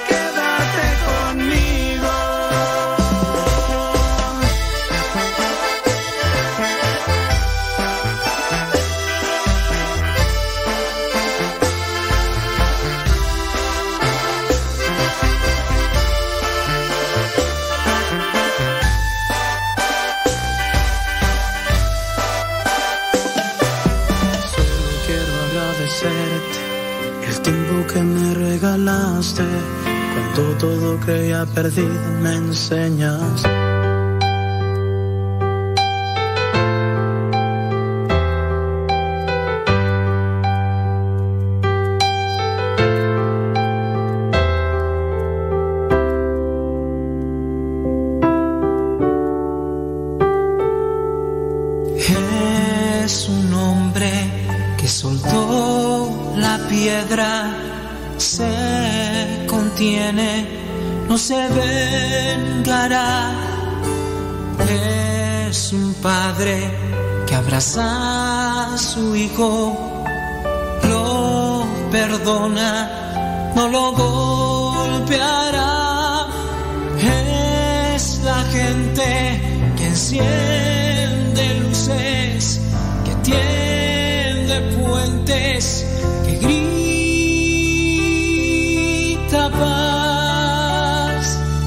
Queremos la paz, no queremos guerras, queremos la paz. Ver que el mundo se alegra, queremos la paz. Y a los niños que juegan, queremos la paz.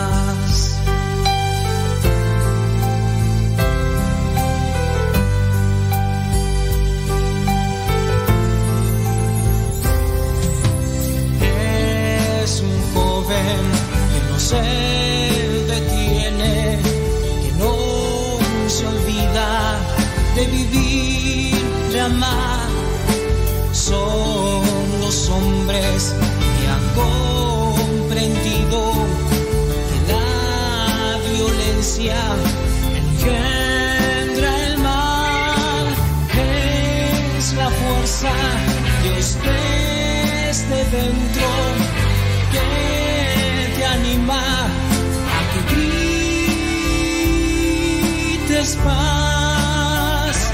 Queremos la paz. No queremos guerras, queremos la paz. Ver que el mundo se alegra, queremos la paz. Y a los niños que juegan, queremos la paz.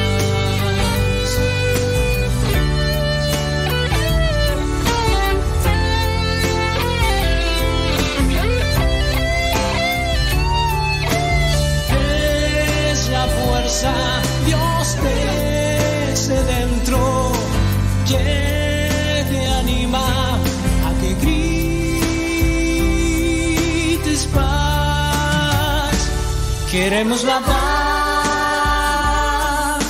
no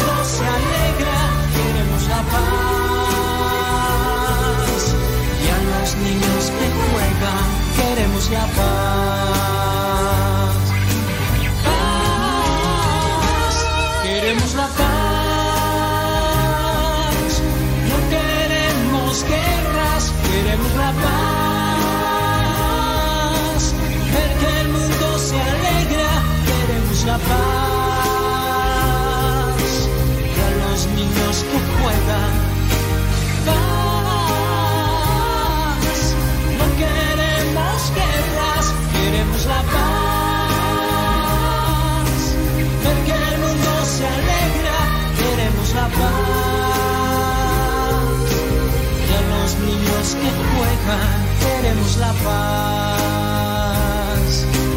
Y a los niños que juegan, queremos la paz. Que los niños ya juegan, queremos la paz. ¡Ánimo, Camerino! ¡Camerino! Saludos a Camerino, hombre. Sí, por acá estaba mirando algunos de los mensajes y. Y sí, no, pues es que. Disculpen, hombre, de veras, es que. A ver. Sí. ¿Qué? Ah. Gracias. Bueno, vamos a hacer ahí lo, lo posible. Claro que sí, Lidia. Claro que sí. Sí, pero lo vamos a tener presente en nuestra oración, ¿eh? Eso sí. Camerino. Camerino. Camerino. Ánimo. Ánimo, pueblo de Dios. Ya, ya le contestamos a Leti Núñez. Sí, mm, una disculpa, Leti. Pues es que, ¿qué quieres, hombre? Sí. sí. Mira, ustedes saben, pues, ya para qué les digo. Si nomás van a ser pura quejadera aquí. Tengo que estar en- acá mirando lo que voy a decir. Estoy mirando los mensajes. Estoy en la programación. Estoy acá. Y ahorita ya voy a empezar a, mm, a grabar lo que vendría a ser eh, eh, lo del video de hace rato. Y pues, ¿para qué me justifico? Estoy medio atolondrado y esa es otra realidad. Entonces, este... Sorry con excuse me. Sorry con excuse me.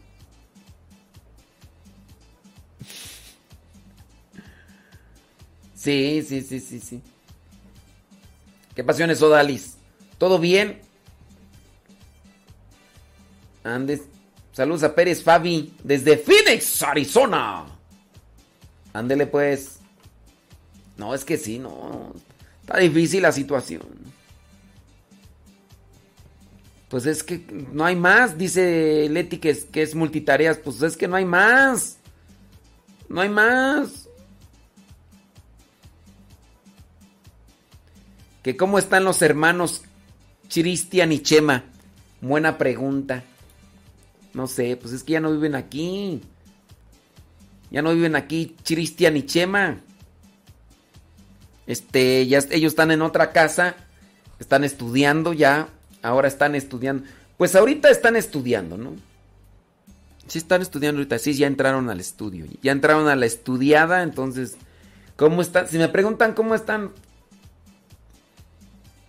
pues no, no, no sé cómo están. Yo creo que, que están bien, ¿no? Yo creo. Sí, sí. Ya en un futuro, este, a lo mejor, pues ya, cuando nos vayamos allá a vivir a la otra casa, ya vamos a saber cómo están, pero ahorita, ahorita no. Pero yo espero que estén bien. Eso es Toño, Pepito y Flor.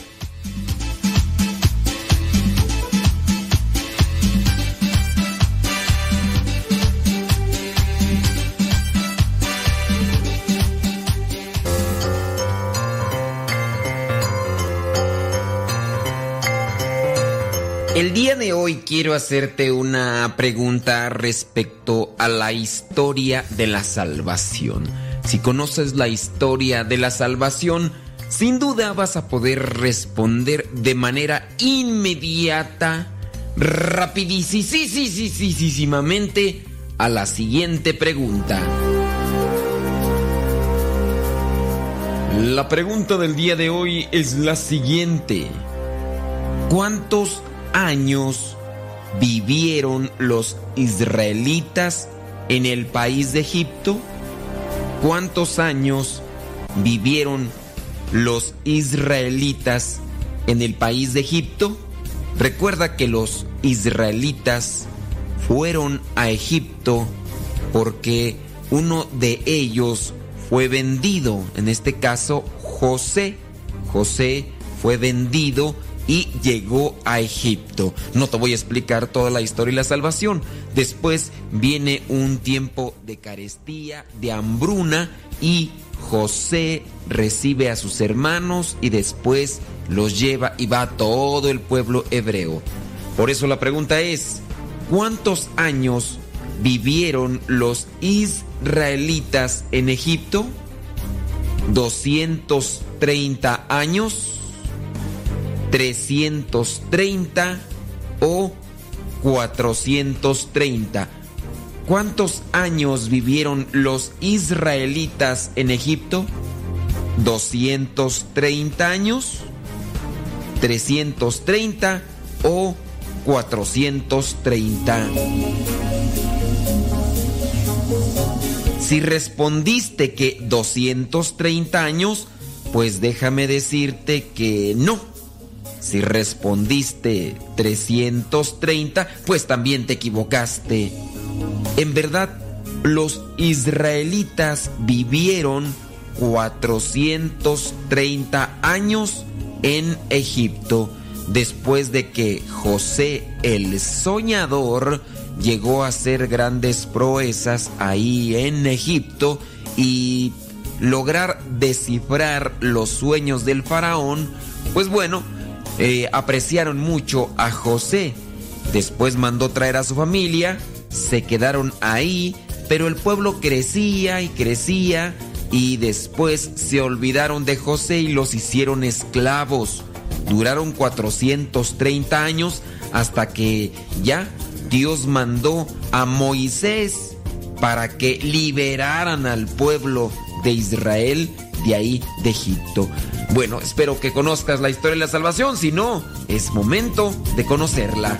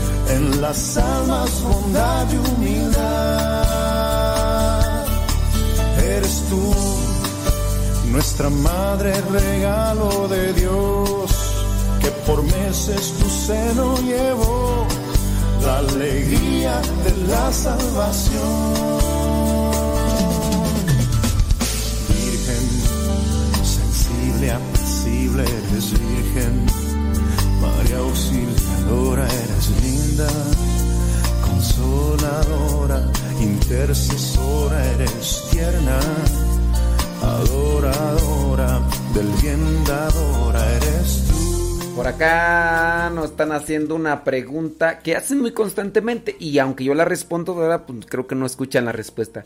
Preguntan, dice, quisiera saber dónde puedo conseguir o escuchar los cantos y alabanzas que utilizan diariamente en el Evangelio. En nuestro canal de Telegram, ahí, de hecho, no solamente están los cantos que se utilizan para el Evangelio, sino van a encontrar más de 150 canciones, cantos, ahí, en mi canal de Telegram. Sí, eh, ahí está, porque pues bueno, creo que los han querido encontrar o buscar por otro lado, sino... Acuérdense que uno de los cantantes, el que sale ahí en, los evangelios, es Roberto León. Robert León, pueden buscarlo ustedes en YouTube, su canal, y ahí están también sus canciones. Robert León y la cantante de Lámpara es tu palabra para mis pasos, se llama Ain Karen. De ella sí no sé si hay en canal de YouTube Ain Karen.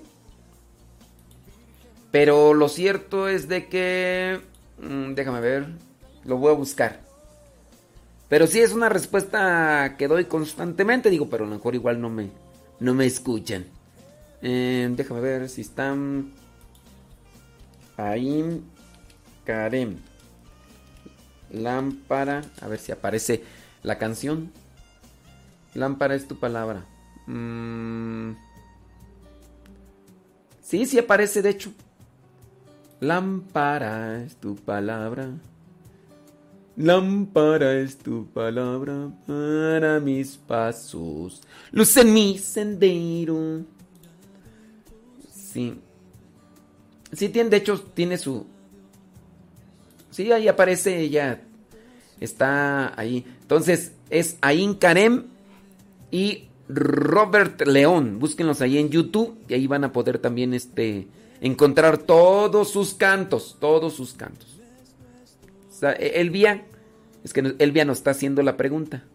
Elvia, Ain Karem y Robert León. Búsquenlos ahí en el tutú y ahí ya van a encontrar sus cantos. ¿Sale?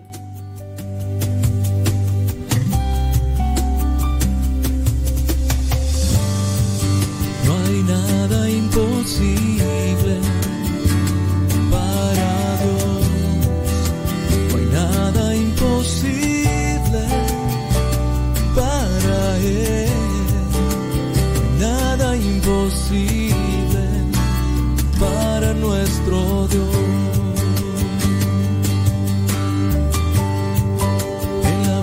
Solamente déjeme decirle que no es un grupo, porque ahí alguien dice el grupo Ain Karem. No, no. Ain Karem es una muchacha, no es un grupo. Eh, ella es solista, no, no es un grupo, ¿verdad? Para que no les vayan a confundir.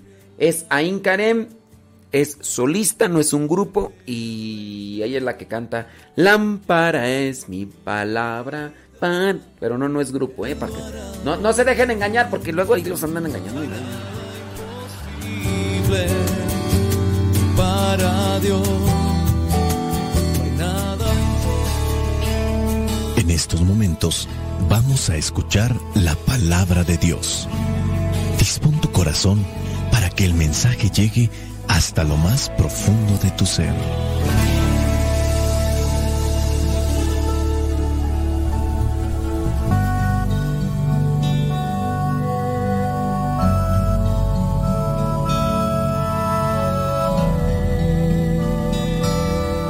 Lectura del Santo Evangelio según San Lucas, capítulo 6, versículos del 27 al 38.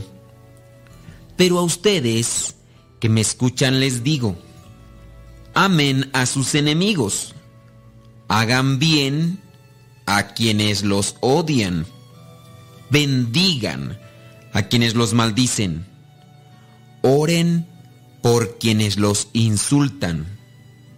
Si alguien te pega en una mejilla, ofrécele también la otra, y si alguien te quita la capa, déjale que se lleve también tu camisa.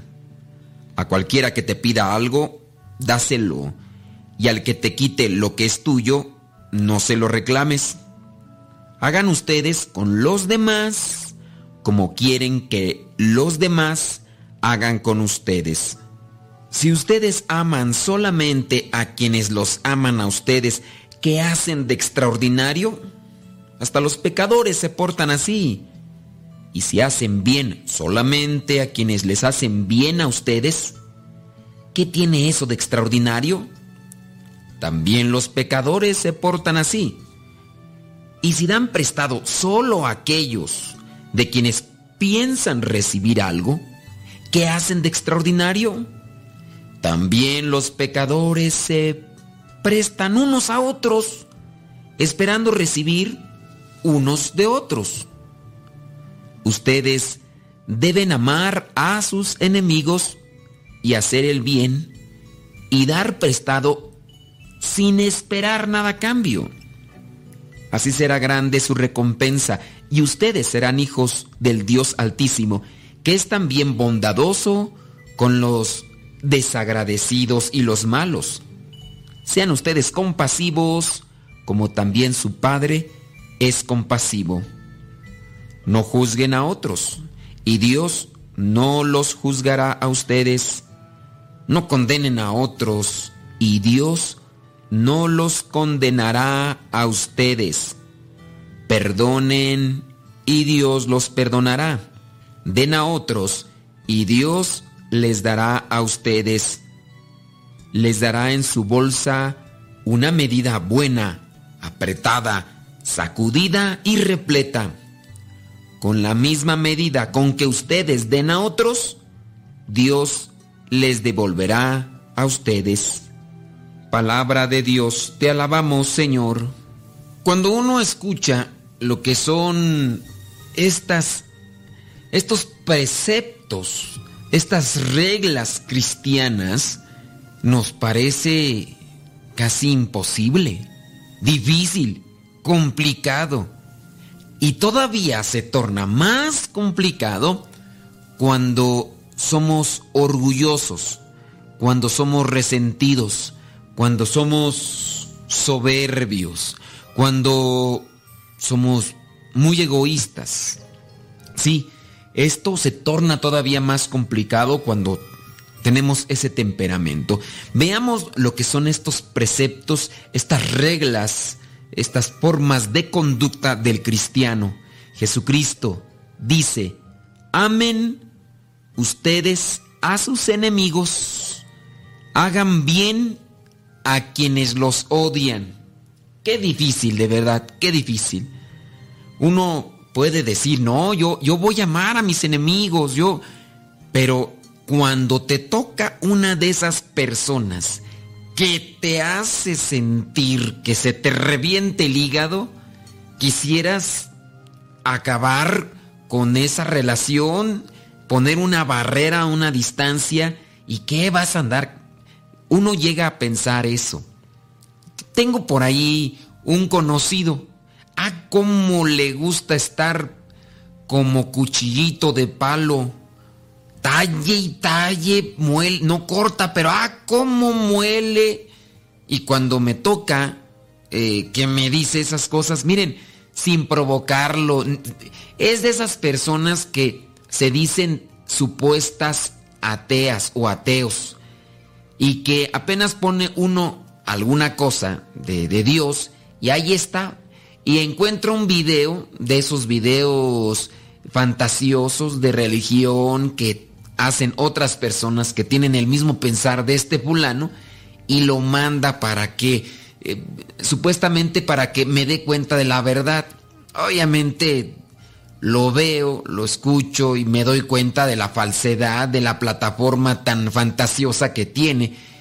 Cuando la persona esta me dice que, que él conoce la verdad, que ha estudiado, miro su ortografía y veo un, una espantosa ortografía y con la ortografía te das cuenta si la persona realmente se ha aplicado a estudiar o no. Y, y obviamente porque yo lo conozco, o sea, crecimos juntos y miren que cuando me sale con cosas, eh, yo tengo un Facebook personal donde solamente dejé entrar a mi familia y a mis conocidos de infancia, porque son los del rancho.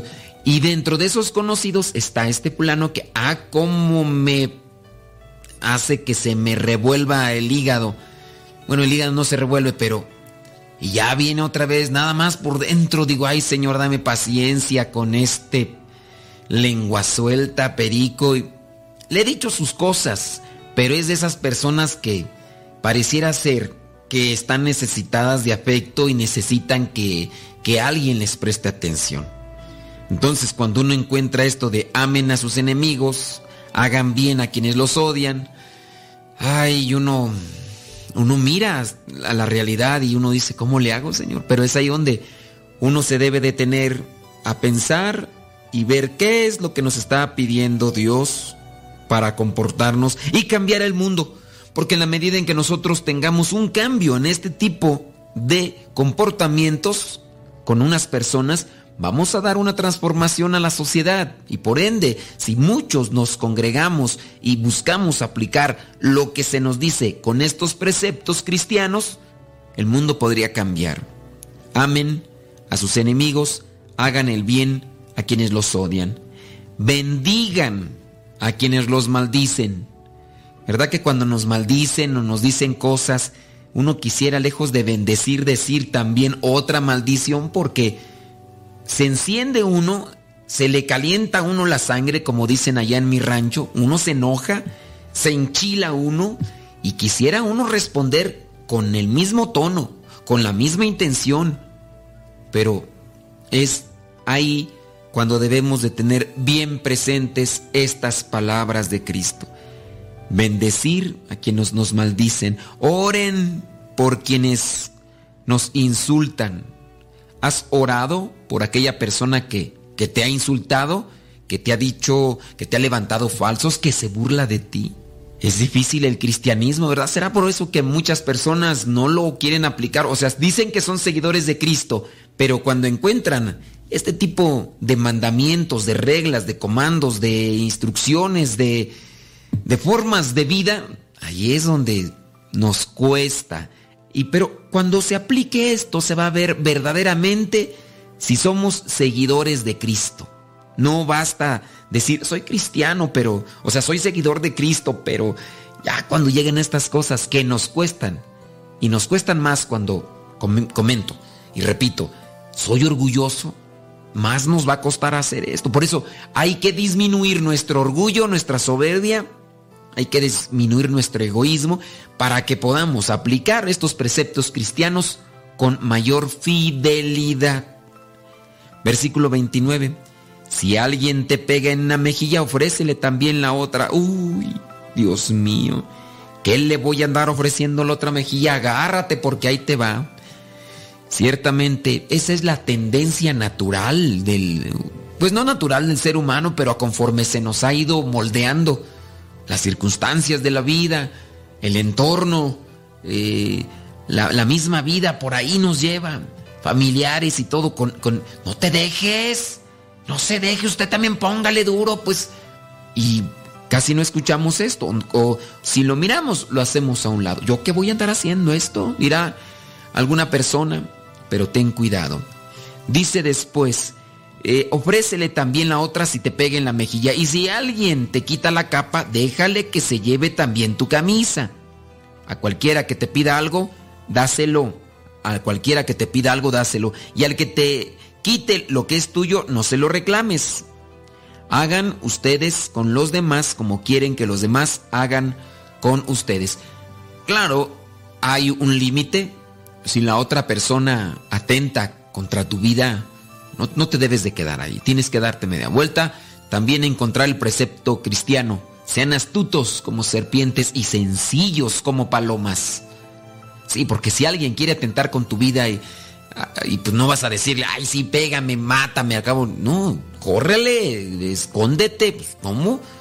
Está atentando contra tu vida. Pero sí, hay que ser pacientes, humildes y pedirle a Dios ayuda. Versículo 32. Si ustedes aman solamente a quienes los aman ustedes, ¿Qué extraordinario? ¿Qué hacen de extraordinario? No amar solamente al que te ama. No amar solamente al que te ama. Porque si no, no haces nada extraordinario. Un cristiano debe vivir la vida de manera extraordinaria, no como el ordinario. El ordinario es lo que hacen todos, todos lo hacen, no. Que nosotros vayamos a lo extraordinario, es decir, más allá de lo ordinario, lo que casi no se hace.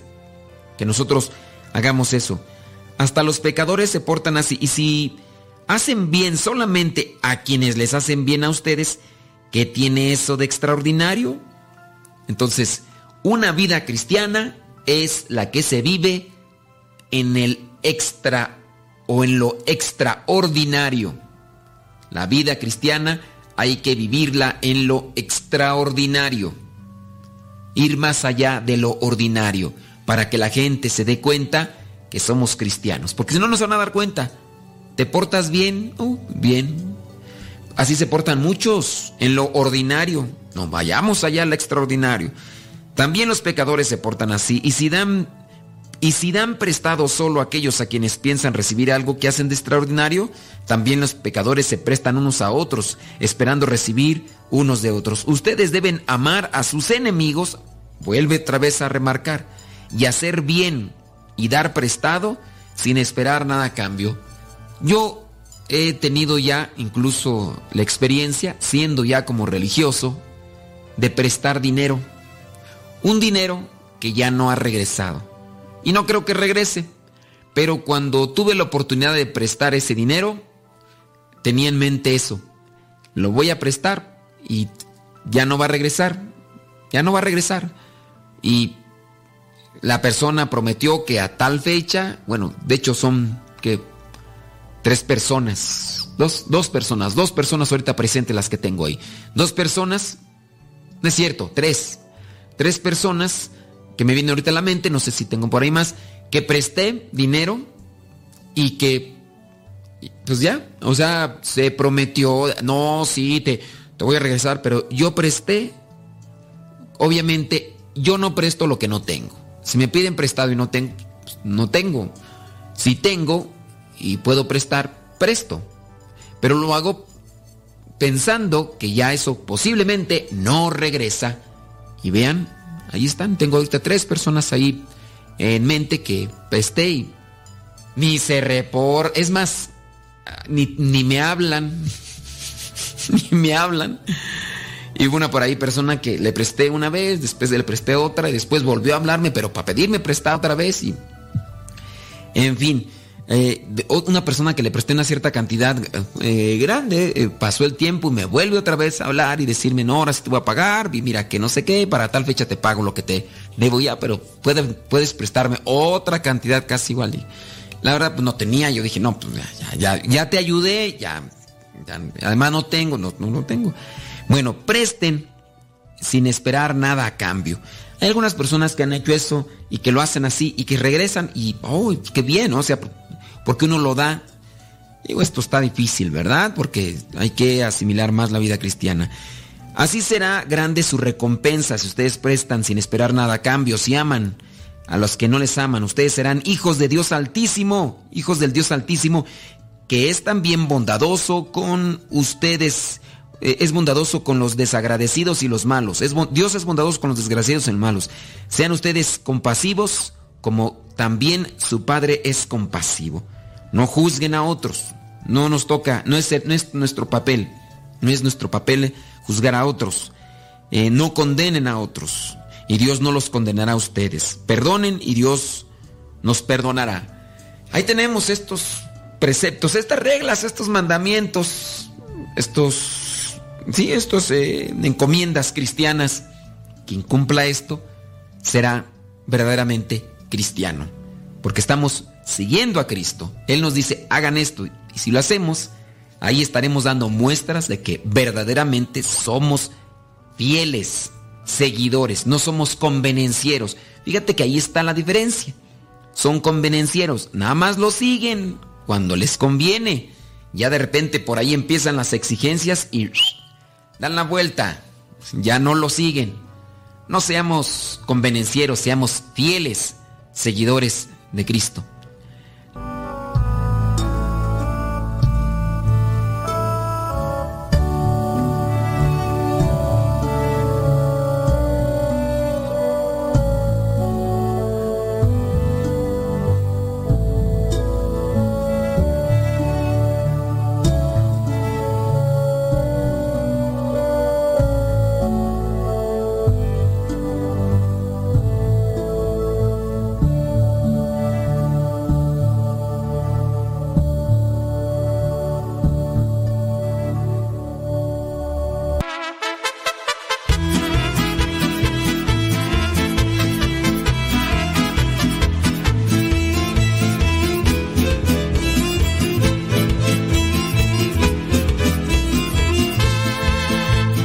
pueblo alaba a Dios, suceden cosas, suceden cosas maravillosas.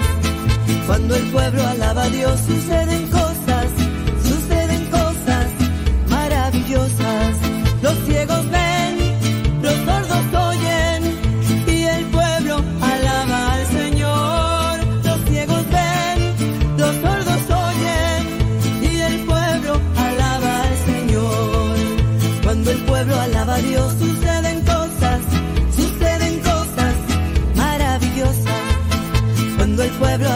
Dios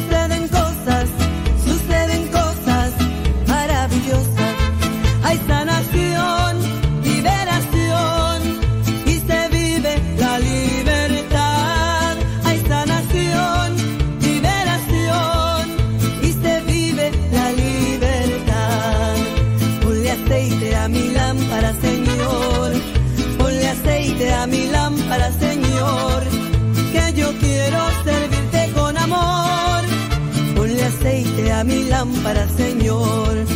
Ponle aceite a mi lámpara, Señor. Ponle aceite a mi lámpara, Señor.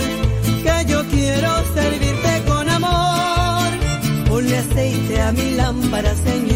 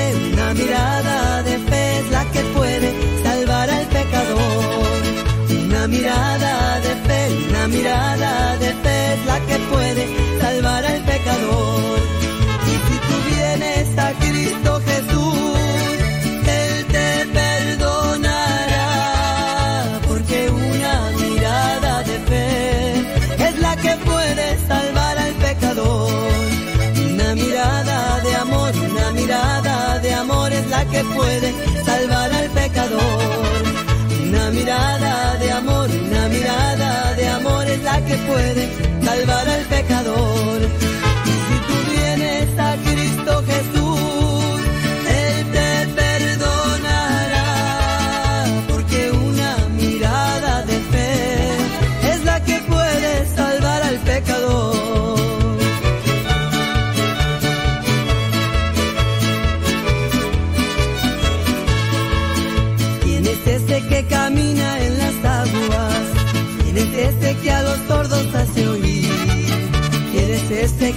muertos resucita.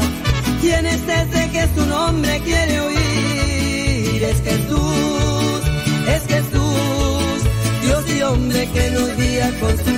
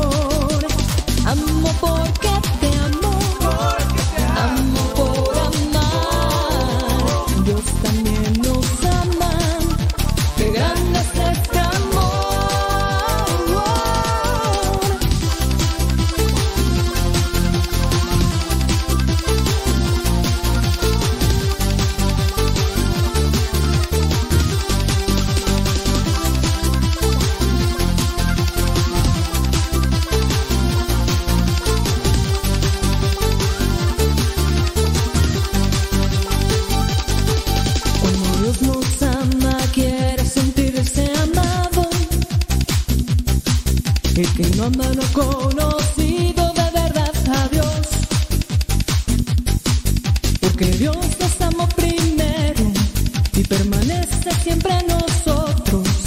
Y nosotros debemos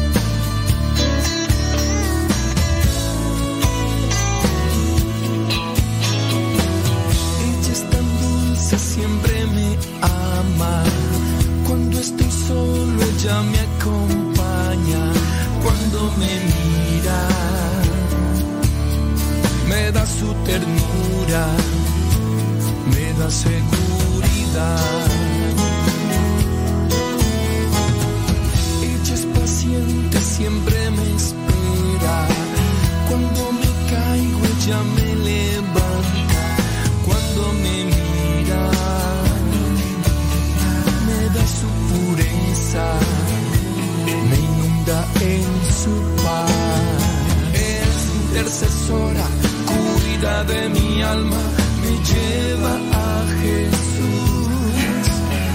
Es mi gran estrella, guía de mi vida, no hay noches con su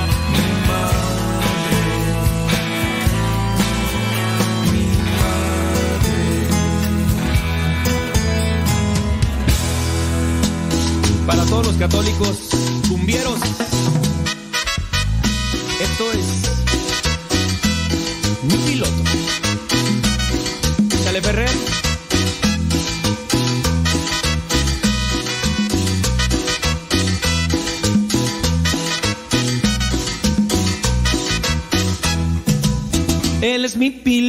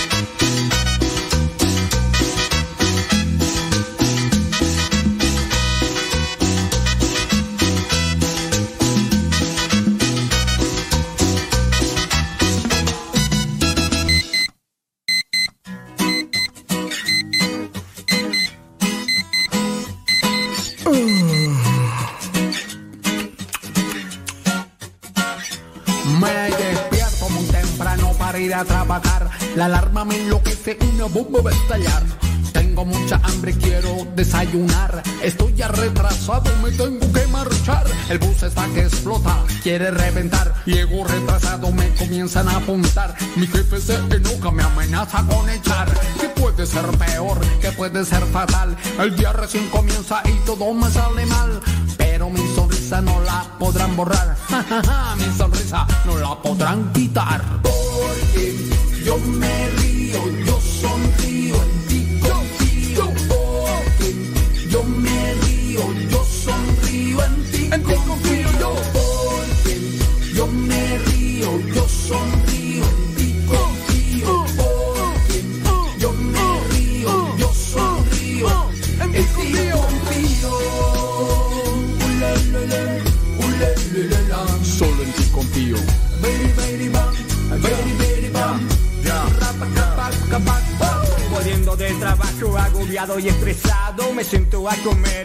tomar un helado. Pido yo la cuenta, pido lo facturado. Y perdí mi billetera y no tengo ni un centavo. Y me toca lavar, también trapear los pisos. Pero mi sonrisa no la rompe ni un hechizo. Me toca irme a pie, comienza ya a llover. Y me paro los zapatos y me pongo yo a correr. Sigo sonriendo, sigo caminando Porque soy feliz, aunque me esté mojando. Ya, ya, ya. Aunque me esté mojando Porque yo me río, yo sonrío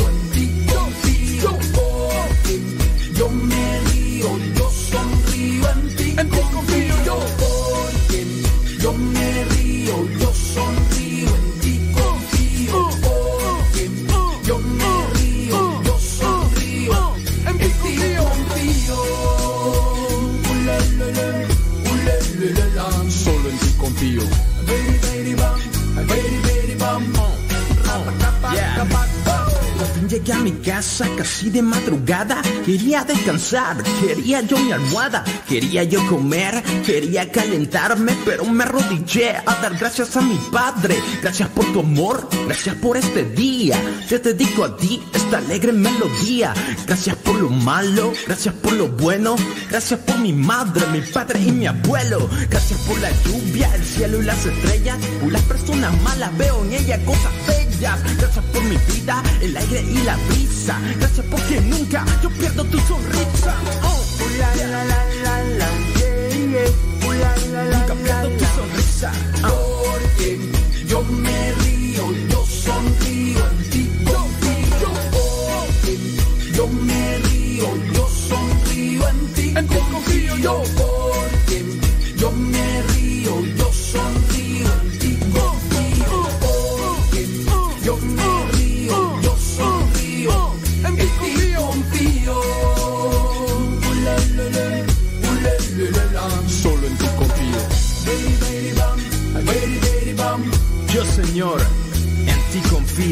y de lo malo me río.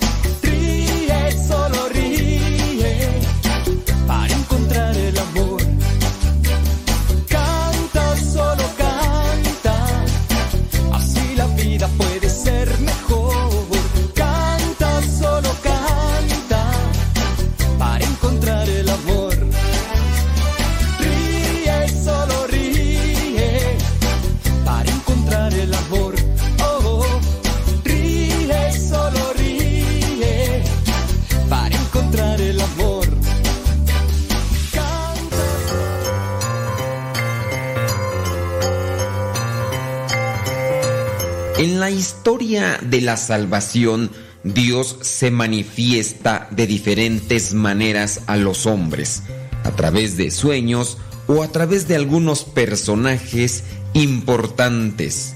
Por eso, la pregunta del día de hoy es la siguiente. ¿Qué significa la palabra ángel? ¿Qué significa la palabra ángel? ¿Significa bueno, espíritu o enviado? ¿Qué significa la palabra ángel? Bueno, espíritu o enviado. Si dijiste bueno, mm, el ángel pues, tiene que ser bueno, aunque también hay ángeles caídos, pero la palabra ángel no significa bueno. Tampoco significa espíritu, aunque el ángel es espíritu. La palabra ángel significa enviado. La palabra ángel significa enviado. Es decir, un ángel es un enviado de Dios. Dios anuncia algunos mensajes a través de sus ángeles. Hay tres arcángeles en la Biblia. Los únicos arcángeles en los que debe creer un cristiano católico son los tres que son mencionados en la Biblia. Rafael, Miguel y Gabriel. Si has escuchado una devoción por ahí de más arcángeles, de siete o de más, esa devoción no es cristiana católica. Ten mucho cuidado. Recuerda entonces, la palabra ángel significa enviado. Dios también nos envía a nosotros a anunciar la buena nueva. Nosotros podemos ser esos ángeles que transmiten un mensaje de Dios a los demás.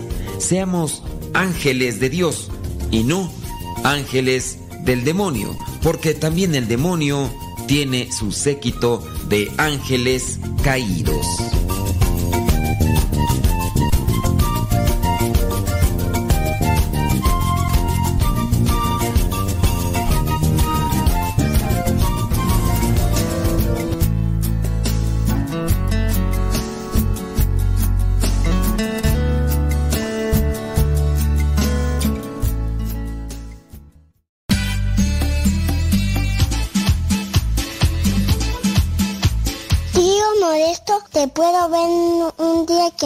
Sí, mira, es que mira, yo tengo muchas pinturas y me maquillo, pero mi abuelita no me lee y yo tengo una bici y yo tengo muchos juguetes.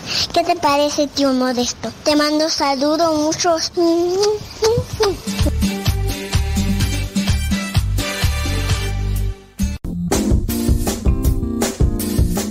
Mamá, ¿por qué estás tan feliz? Ah, pues porque estoy escuchando Radio Cepa. Es una estación de radio que ilumina mi vida y nos pone contentos y felices. Yo quiero escuchar Radio Cepa, ¿cómo le puedo hacer?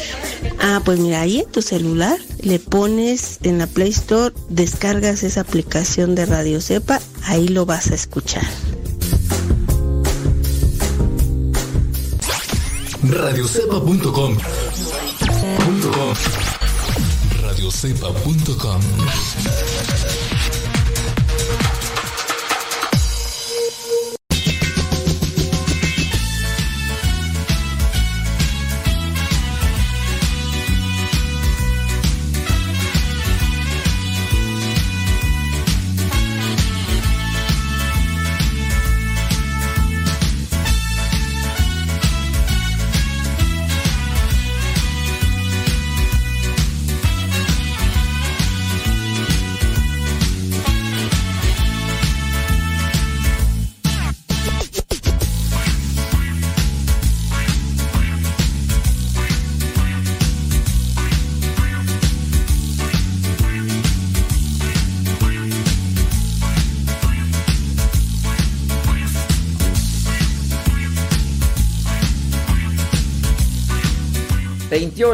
después de la hora, 28 después de la hora. Aquí andamos al pie del cañón. Gracias. Gracias por estar en sintonía. Déjame ver, déjame ver. Ah, ah, muy bien. Oh, qué bien que, qué bien que respondieron a la, a la trivia, hombre. Ándele. Sí, sí, sí, sí, sí. Saludos a San Juana Castañeda desde Laredo, Texas. Gracias. Saludos a la Chabela desde Tulare, California. Gracias. Sí, qué, bien, hombre. No, pues me da muchísimo gusto. Dice.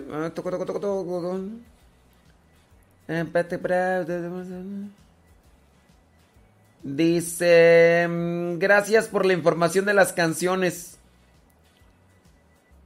Eh, ándele pues, gracias. Ah, es que apenas acaban de entrar. Jessica Cuellar desde La Habra, California. Dice que escuchan el Evangelio pues, pero que apenas hasta ahora acaban de meterse al programa. Qué bueno, me da muchísimo gusto. Sara Casillas desde Moreno Valley, California. Thank you.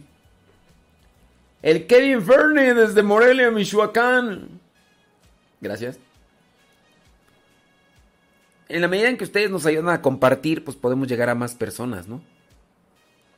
Si nos ayudan a compartir, pues llegamos a más. Más personas. Personas aquí, personas allá. Hola, di, hola. Es que me puse a platicar ahí con la hermana Sarmen, que acaba de salir de de sus de su cuarentena de, del COVID.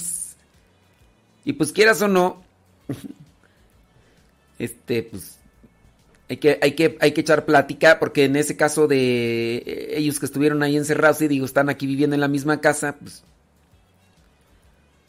ya ellos así encerrados y sin poder hablar con nadie, digo, menos por teléfono y todo eso, pero pues no es lo mismo, no es lo mismo.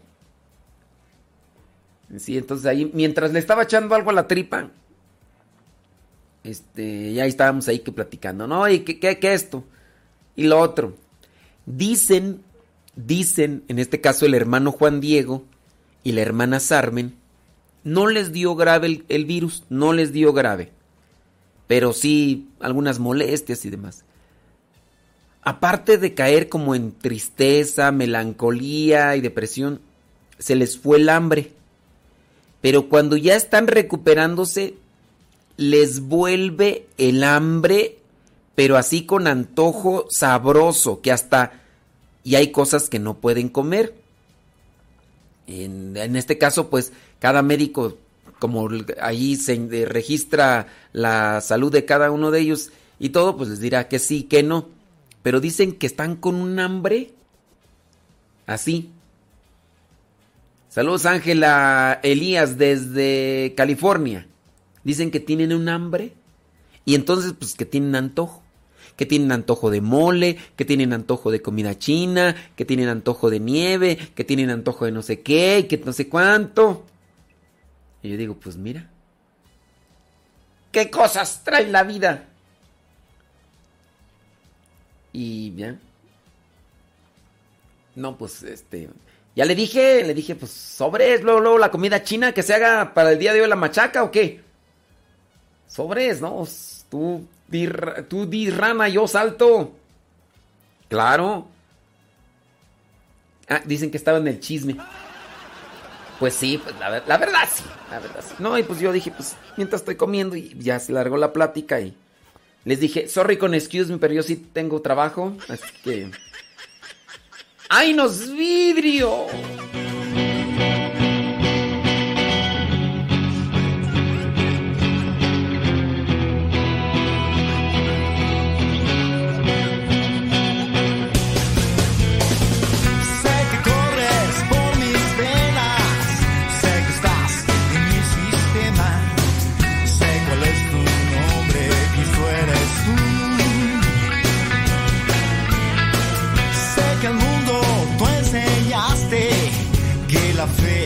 Abre caminos, que la fuerza que nos diste hay que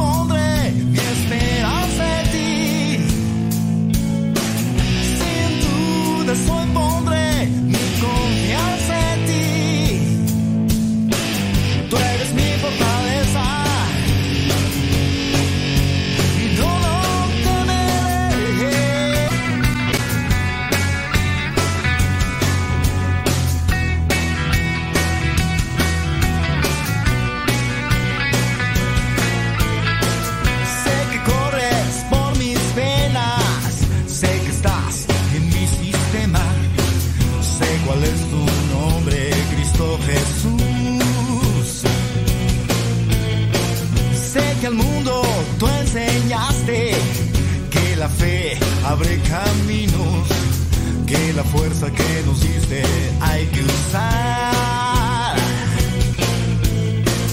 Miro el mundo caminando hacia destrucción, los ejércitos peleando debajo del sol. Haz tu mano está extendida y no temeré. Si en mi mente hay batalla, a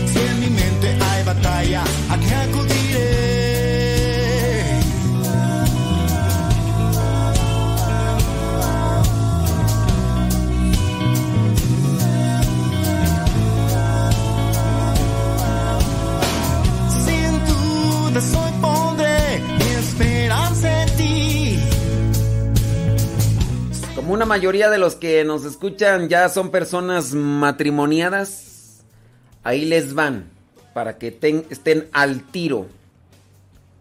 Eh, fallas, fallas o grietas en el matrimonio. que pueden llevar a desmonorar, desmonorar, de cómo se dice tú, desmoronarse, ¿no? Que pueden llevar a desmoron o desboronarse. Que ahí tengo la duda, ¿cómo se dirá? A ver, los que son así estudiados y que son expertos lingüísticas, lingüísticos en el arte gramatical, ¿cómo se dice? desboronándose o desmoronándose. Los matrimonios, para evitar que se estén desmoronando, desboronando. ¿Cómo se dice tú? Es que por borona en borona se entiende como... O el pan se le cae una borona, dice, ¿no? Ah, ya se está desboronando, ¿no? O es desmoronando. A ver, pero díganmelo con fundamentos gramaticales, porque si ustedes quieren imponerme sus costumbres también de rancho igual que yo, Pues nomás no. Tienen que decírmelo con. con fundamentos gramaticales. Ándele pues.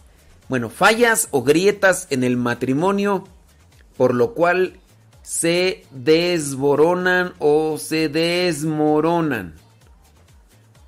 Ahí ya es donde mi falla. Bueno, por lo cual se pueden caer. Número uno, sin duda, principal, la más grande de todas y más fuerte. Falta de Dios. Esta es la falla más importante. Muchas parejas desconocen que el matrimonio por la iglesia no consiste solo en casarse de blanco en una iglesia, sino que es un sacramento que les da una gracia divina muy especial para que tengan la capacidad de amarse mutuamente con un amor como el de Dios generoso, entregado, total, abrirse al don de la vida y recibir los dones y virtudes que vayan necesitando para poder superar todos los obstáculos que se vayan presentando.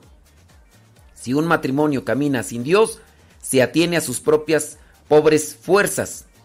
Y obviamente las fuerzas humanas no dan mucho. Pero si invita a Dios a su hogar, puede tener la esperanza y puede tener la garantía de que si se agarra de Dios, no cae. Si se agarra de Dios, no se desmorona o se desborona. Si no, no, ya, ustedes, están igual que yo, ya me di cuenta. Yo no, fui a la escuela y ustedes sí fueron, pero iban nada más a jugar con sus compañeros. Sí, es ¿Desborona o desmorona? Sí, échenme las leyes gramaticales, porque es nada. Sí, sí, sí. No, no, pues es que dice desmoronar, destruir poco a poco una cosa inmaterial. Desmoronar una riqueza. Desmoronar. Mm. Dice... ¿Qué es desboronar? O desmoronan. Es que ustedes dicen una cosa y acá, por ejemplo, este artículo sobre las grietas o fallas en el matrimonio dice, fallas que desmoronan. Y ustedes dicen desboronan. A ver, por acá dice, de acuerdo al diccionario de la Real Academia de la Lengua Española, es desmoronar. Desboronar lo remite a desmoronar.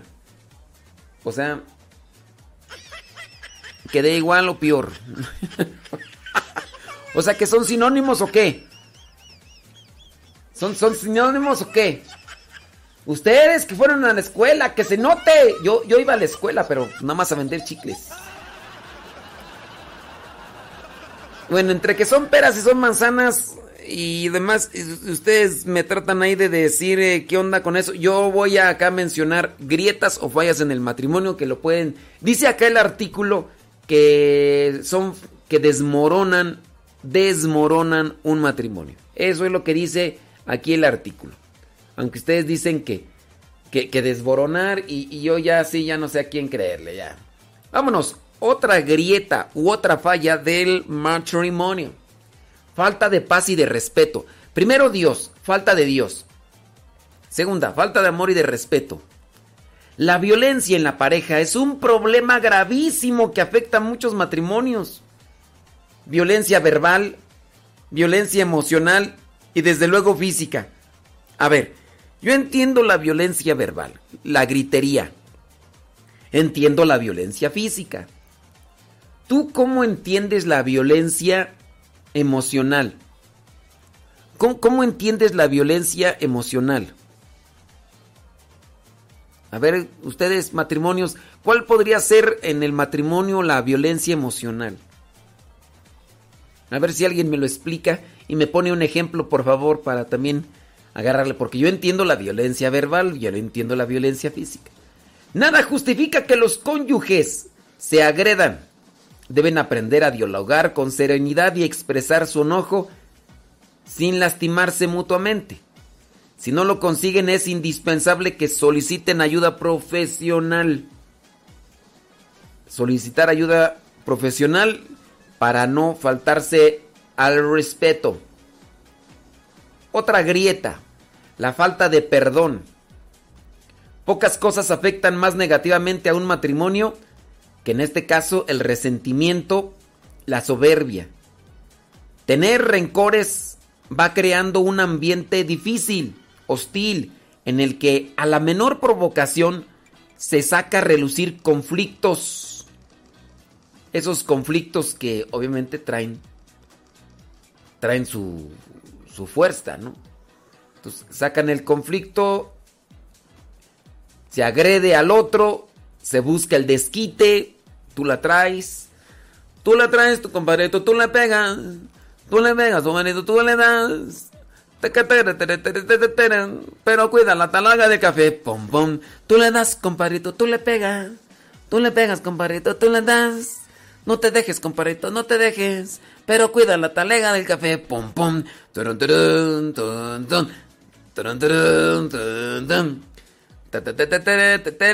Me acordé de esa canción hace muchos, pero muchos años.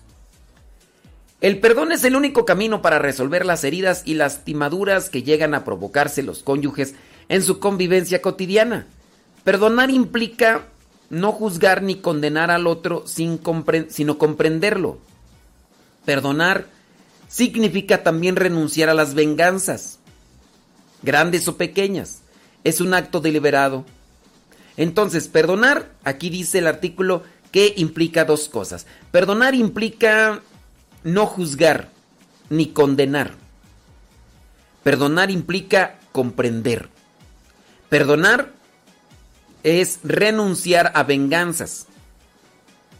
Perdonar es renunciar a venganzas. Perdonar es comprender.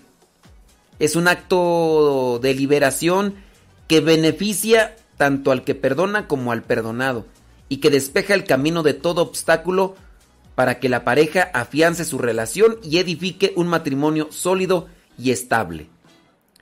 Otra grieta, la falta de perdón. No se perdona. En este caso, no se comprende. En este caso, no se renuncia a venganzas. Sí. Así que grieta o falla, falta de paz y de respeto. Oiga, por cierto, ahí yo le dejé, entiendo la violencia verbal, entiendo la violencia física, pero ¿cuál sería la violencia emocional? Dice... Mm, dice por acá una persona, dice, la violencia emocional puede ser, por ejemplo, atemorizar, em, amenazar, explotar. ¿Explotar así de, de, poner una, una, una, bomba o qué? ¿O explotar en qué sentido? Rechazar, aislar, ignorar, insultar, humillar. Bueno, es que se insulta, si se insulta, se está cayendo en la violencia verbal, ¿verdad? ¿O no? Es que miren, ahí es donde yo entro en la redundancia. Cuando yo digo violencia verbal, yo sé que es violencia verbal, ¿no? Gritar. ¡Cállate! ¡Cállate! Los hijos te lo rompa de un trancazo. A me Eres un inútil, bueno para. Esa es violencia verbal, ¿no? Porque se está agrediendo con palabras. Entonces, cuando ustedes me dicen que violencia emocional es amenazar, insultar, pues es lo mismo, ¿no? Por eso les digo un ejemplo así, sin caer en la redundancia. eh, hablando de la violencia física, yo entiendo, ya es cachetear, golpear, eh, dar una, una arrastrada, eso es violencia física. La violencia verbal. Pero por eso, para no caer en una repetición o redundancia, es, si ustedes me dicen que es violencia emocional, insultar y todo eso, pues no. ¿Cuál es la violencia emocional? A ver, échenle coco, échenle coco. Y díganme, en, en el matrimonio, incluso hasta en sus ejemplos o sus testimonios, ¿cuál sería la violencia emocional? Entonces, estas son las grietas, grietas que pueden afectar a una relación matrimonial. Hay que sanarlas. La falta de perdón, falta de paz, falta de respeto y sobre todo la falta de Dios. Así que trabajen con tiempo porque la grieta, en la medida que más se deja pasar el tiempo, pues más, más grande se hace la grieta. Y por fin es desmoronar o desboronar.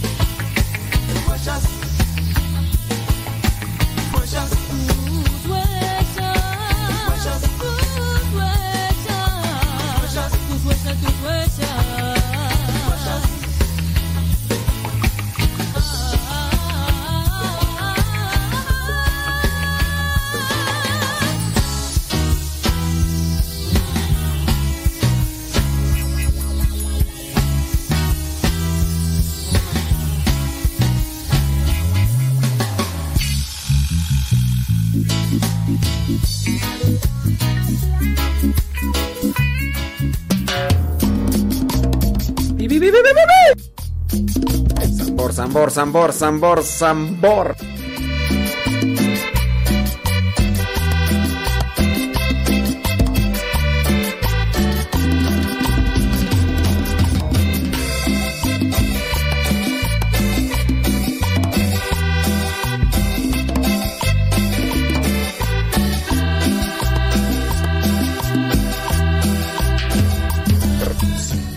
Hernández, repórtate.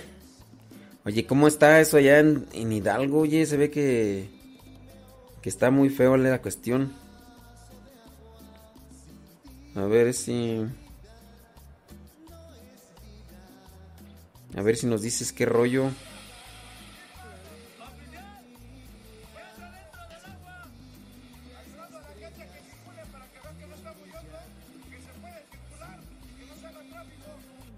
Estoy mirando ahí los, las cosas ahí que...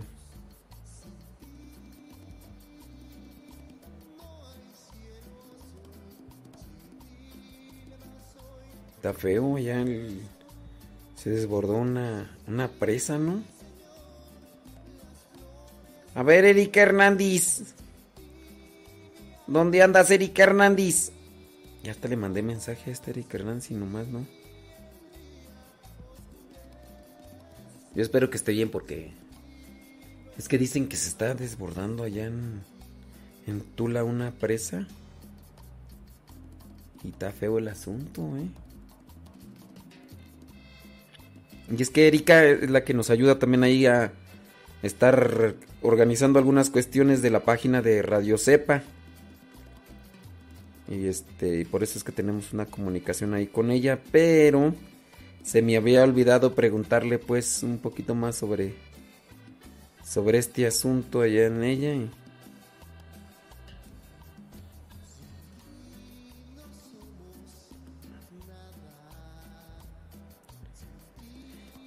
El, el ganador del Premio Nobel de Literatura el de Perú reveló que mm, en una feria virtual del libro, pues dice que se distanció de las cosas religiosas porque fue abusado por un religioso. Dice acá la noticia. Pero en otra, en otra página dice que, que recibió acoso. Entonces, este. Vean cómo, cómo las noticias manejan las cosas a su interés. Por ejemplo, la página de Asiprensa, que es una página católica. mm, déjame ver dónde está la noticia. Déjame ver dónde está. One moment, please. One moment, please. One moment, please. Manejaba que. ¿Dónde está tú? Ah, sí, mira. Dice: el escritor eh, premio Nobel se alejó de la religión tras sufrir acoso. Acá dice acoso. Y eh, dentro de las páginas de noticias seculares dicen eh, fue abusado. o sea, sí se entiende, ¿no? Déjame ver qué dice acá. Este escritor famoso, dice ganador del premio Nobel, dice, confesó que el acoso que sufrió cuando tenía 12 años en un colegio católico fue lo que, que hizo que poco a poco se fuera desinteresando de la religión, así lo indicó. Mm, dijo él literalmente, yo era muy católico, porque había nacido en una familia muy católica, muy practicante, y lo fui hasta los 12 o 13 años, cuando tuve un incidente con un hermano del colegio. Fue un incidente, digamos, de origen sexual. O sea, fue un incidente, no fue abusado. o sea, literalmente dijo, fue un incidente. Y al decir un incidente habla de un percance, pero no de un abuso. Y otras páginas, así páginas seculares, dicen eh, que Vargas Llosa dicen que se alejó de la religión católica porque fue abusado sexualmente. Que le hicieron esto. Ay, espérense. El escritor estudió del sexto de primaria al segundo de secundaria en el colegio La Salle de Lima entre los años 1947 y 1949. Luego pasó al colegio militar. El colegio estaba vacío y este hermano, dice, me llevó al quinto piso, al que no podíamos entrar los estudiantes del colegio porque era el piso donde tenían los hermanos sus cuartos. Entonces, hablar de un hermano se refiere a, hermanos religiosos que atendían. Me acuerdo que este hermano que estaba muy nervioso, estaba muy colorado, era muy mayor, sacó de pronto de su cuarto unas revistas mexicanas que se llamaban así y dice que eran prácticamente personas desnudas y bailarinas y a mí me dejó completamente desconcertado. Entonces me dio estas revistas que digamos yo muy asustado empecé a hojearlas y de pronto descubrí que este hermano me estaba tocando eh, como si quisiera como si quisiera hacer un acto ahí prohibido. Bueno, fue para mí digamos un escándalo y yo me eché a llorar y gritar. Entonces el hermano se asustó mucho, me abrió la puerta, me dejó salir y me dijo, cálmate. Eh, luego, eh, que curiosamente a partir de entonces, yo que había sido un niño muy creyente y que cumplía con comulgar cada primer viernes, me fui desinteresando de la religión. Y me fui desinteresando en un momento, yo recuerdo, estando en el colegio, eh, antes de cerrar, yo mismo ya no creo. Ya no creo nada de esto. No creo en las ceremonias religiosas, en las misas a las que vamos cuando rezo. No creo en las palabras de las cosas que digo, explicó el escritor. Y entonces, cuando, en, cuando entré al León se fue libre. Dice, había los católicos y había quienes no creíamos y entonces... eh, eh, como lector tus opiniones. Ok. Bueno, pues eso es lo que, lo que dice acá. Entonces, pues sí, alguien va a decir, no, pero es que sí fue un abuso.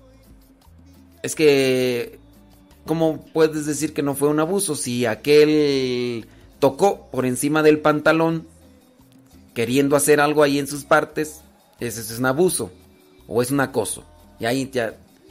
Pero sí las, este, aquí la nota dice que por eso se alejó de la religión. Y por eso se alejó de Dios y se alejó de la iglesia. Yo digo, este señor sin duda goza de una inteligencia superior a muchos de nosotros. Sí, tiene esa inteligencia superior. Pero digo, ¿por qué así eh, alejarse, en este caso, de Dios por el hecho de que un hermano religioso intentara tocar o hacer cosas así con él en cierto modo. ¿Por qué? Digo, fue la falla de una persona. Yo puedo entender, todas las personas tienen sus debilidades de una y otra, pero yo voy a enfocarme en conocer más sobre la religión, sobre la fe y, sacaré mis propias conclusiones y yo voy a vivir algo que está más allá de lo que una persona viva o diga. No, digo yo, el Señor es muy, muy inteligente, sin duda muy superior en su inteligencia a muchos de nosotros, por eso es ganador de un premio Nobel de literatura, no ha escrito un libro, ha escrito muchos, sus comentarios son muy críticos, a mí se me hacen incluso sus comentarios, a diferencia de otros escritores, son muy objetivos. Por ejemplo, yo sí con quien no estaba así en nada de acuerdo eran con los comentarios de Gabriel García Márquez. En este caso también Gabriel García Márquez, eh, a pesar de que venía de una familia también muy religiosa, él también se consideraba prácticamente así como que incrédulo a las cuestiones de Dios, a las cuestiones espirituales. Pero fíjate que en el caso de Gabriel García Márquez era uno de los que apoyaban más a Fidel Castro, era su super amigo. Y a pesar de que incluso eh, Vargas Llosa y Gabriel García Márquez se distanciaron por estas diferencias políticas, porque Gabriel García Márquez decía, no, que la forma política de gobernar de Cuba era la mejor y que se prácticamente se debía de implantar en, en todo el mundo. Sí, ahí en cuestión pues Gabriel García Márquez se la pasó más tiempo en México y no en Cuba. Digo, pues te hubiera sido tan, o sea, si respaldabas y apoyabas el régimen político de este señor Fidel Castro, pues te hubieras ido a vivir a, a Cuba, ¿no?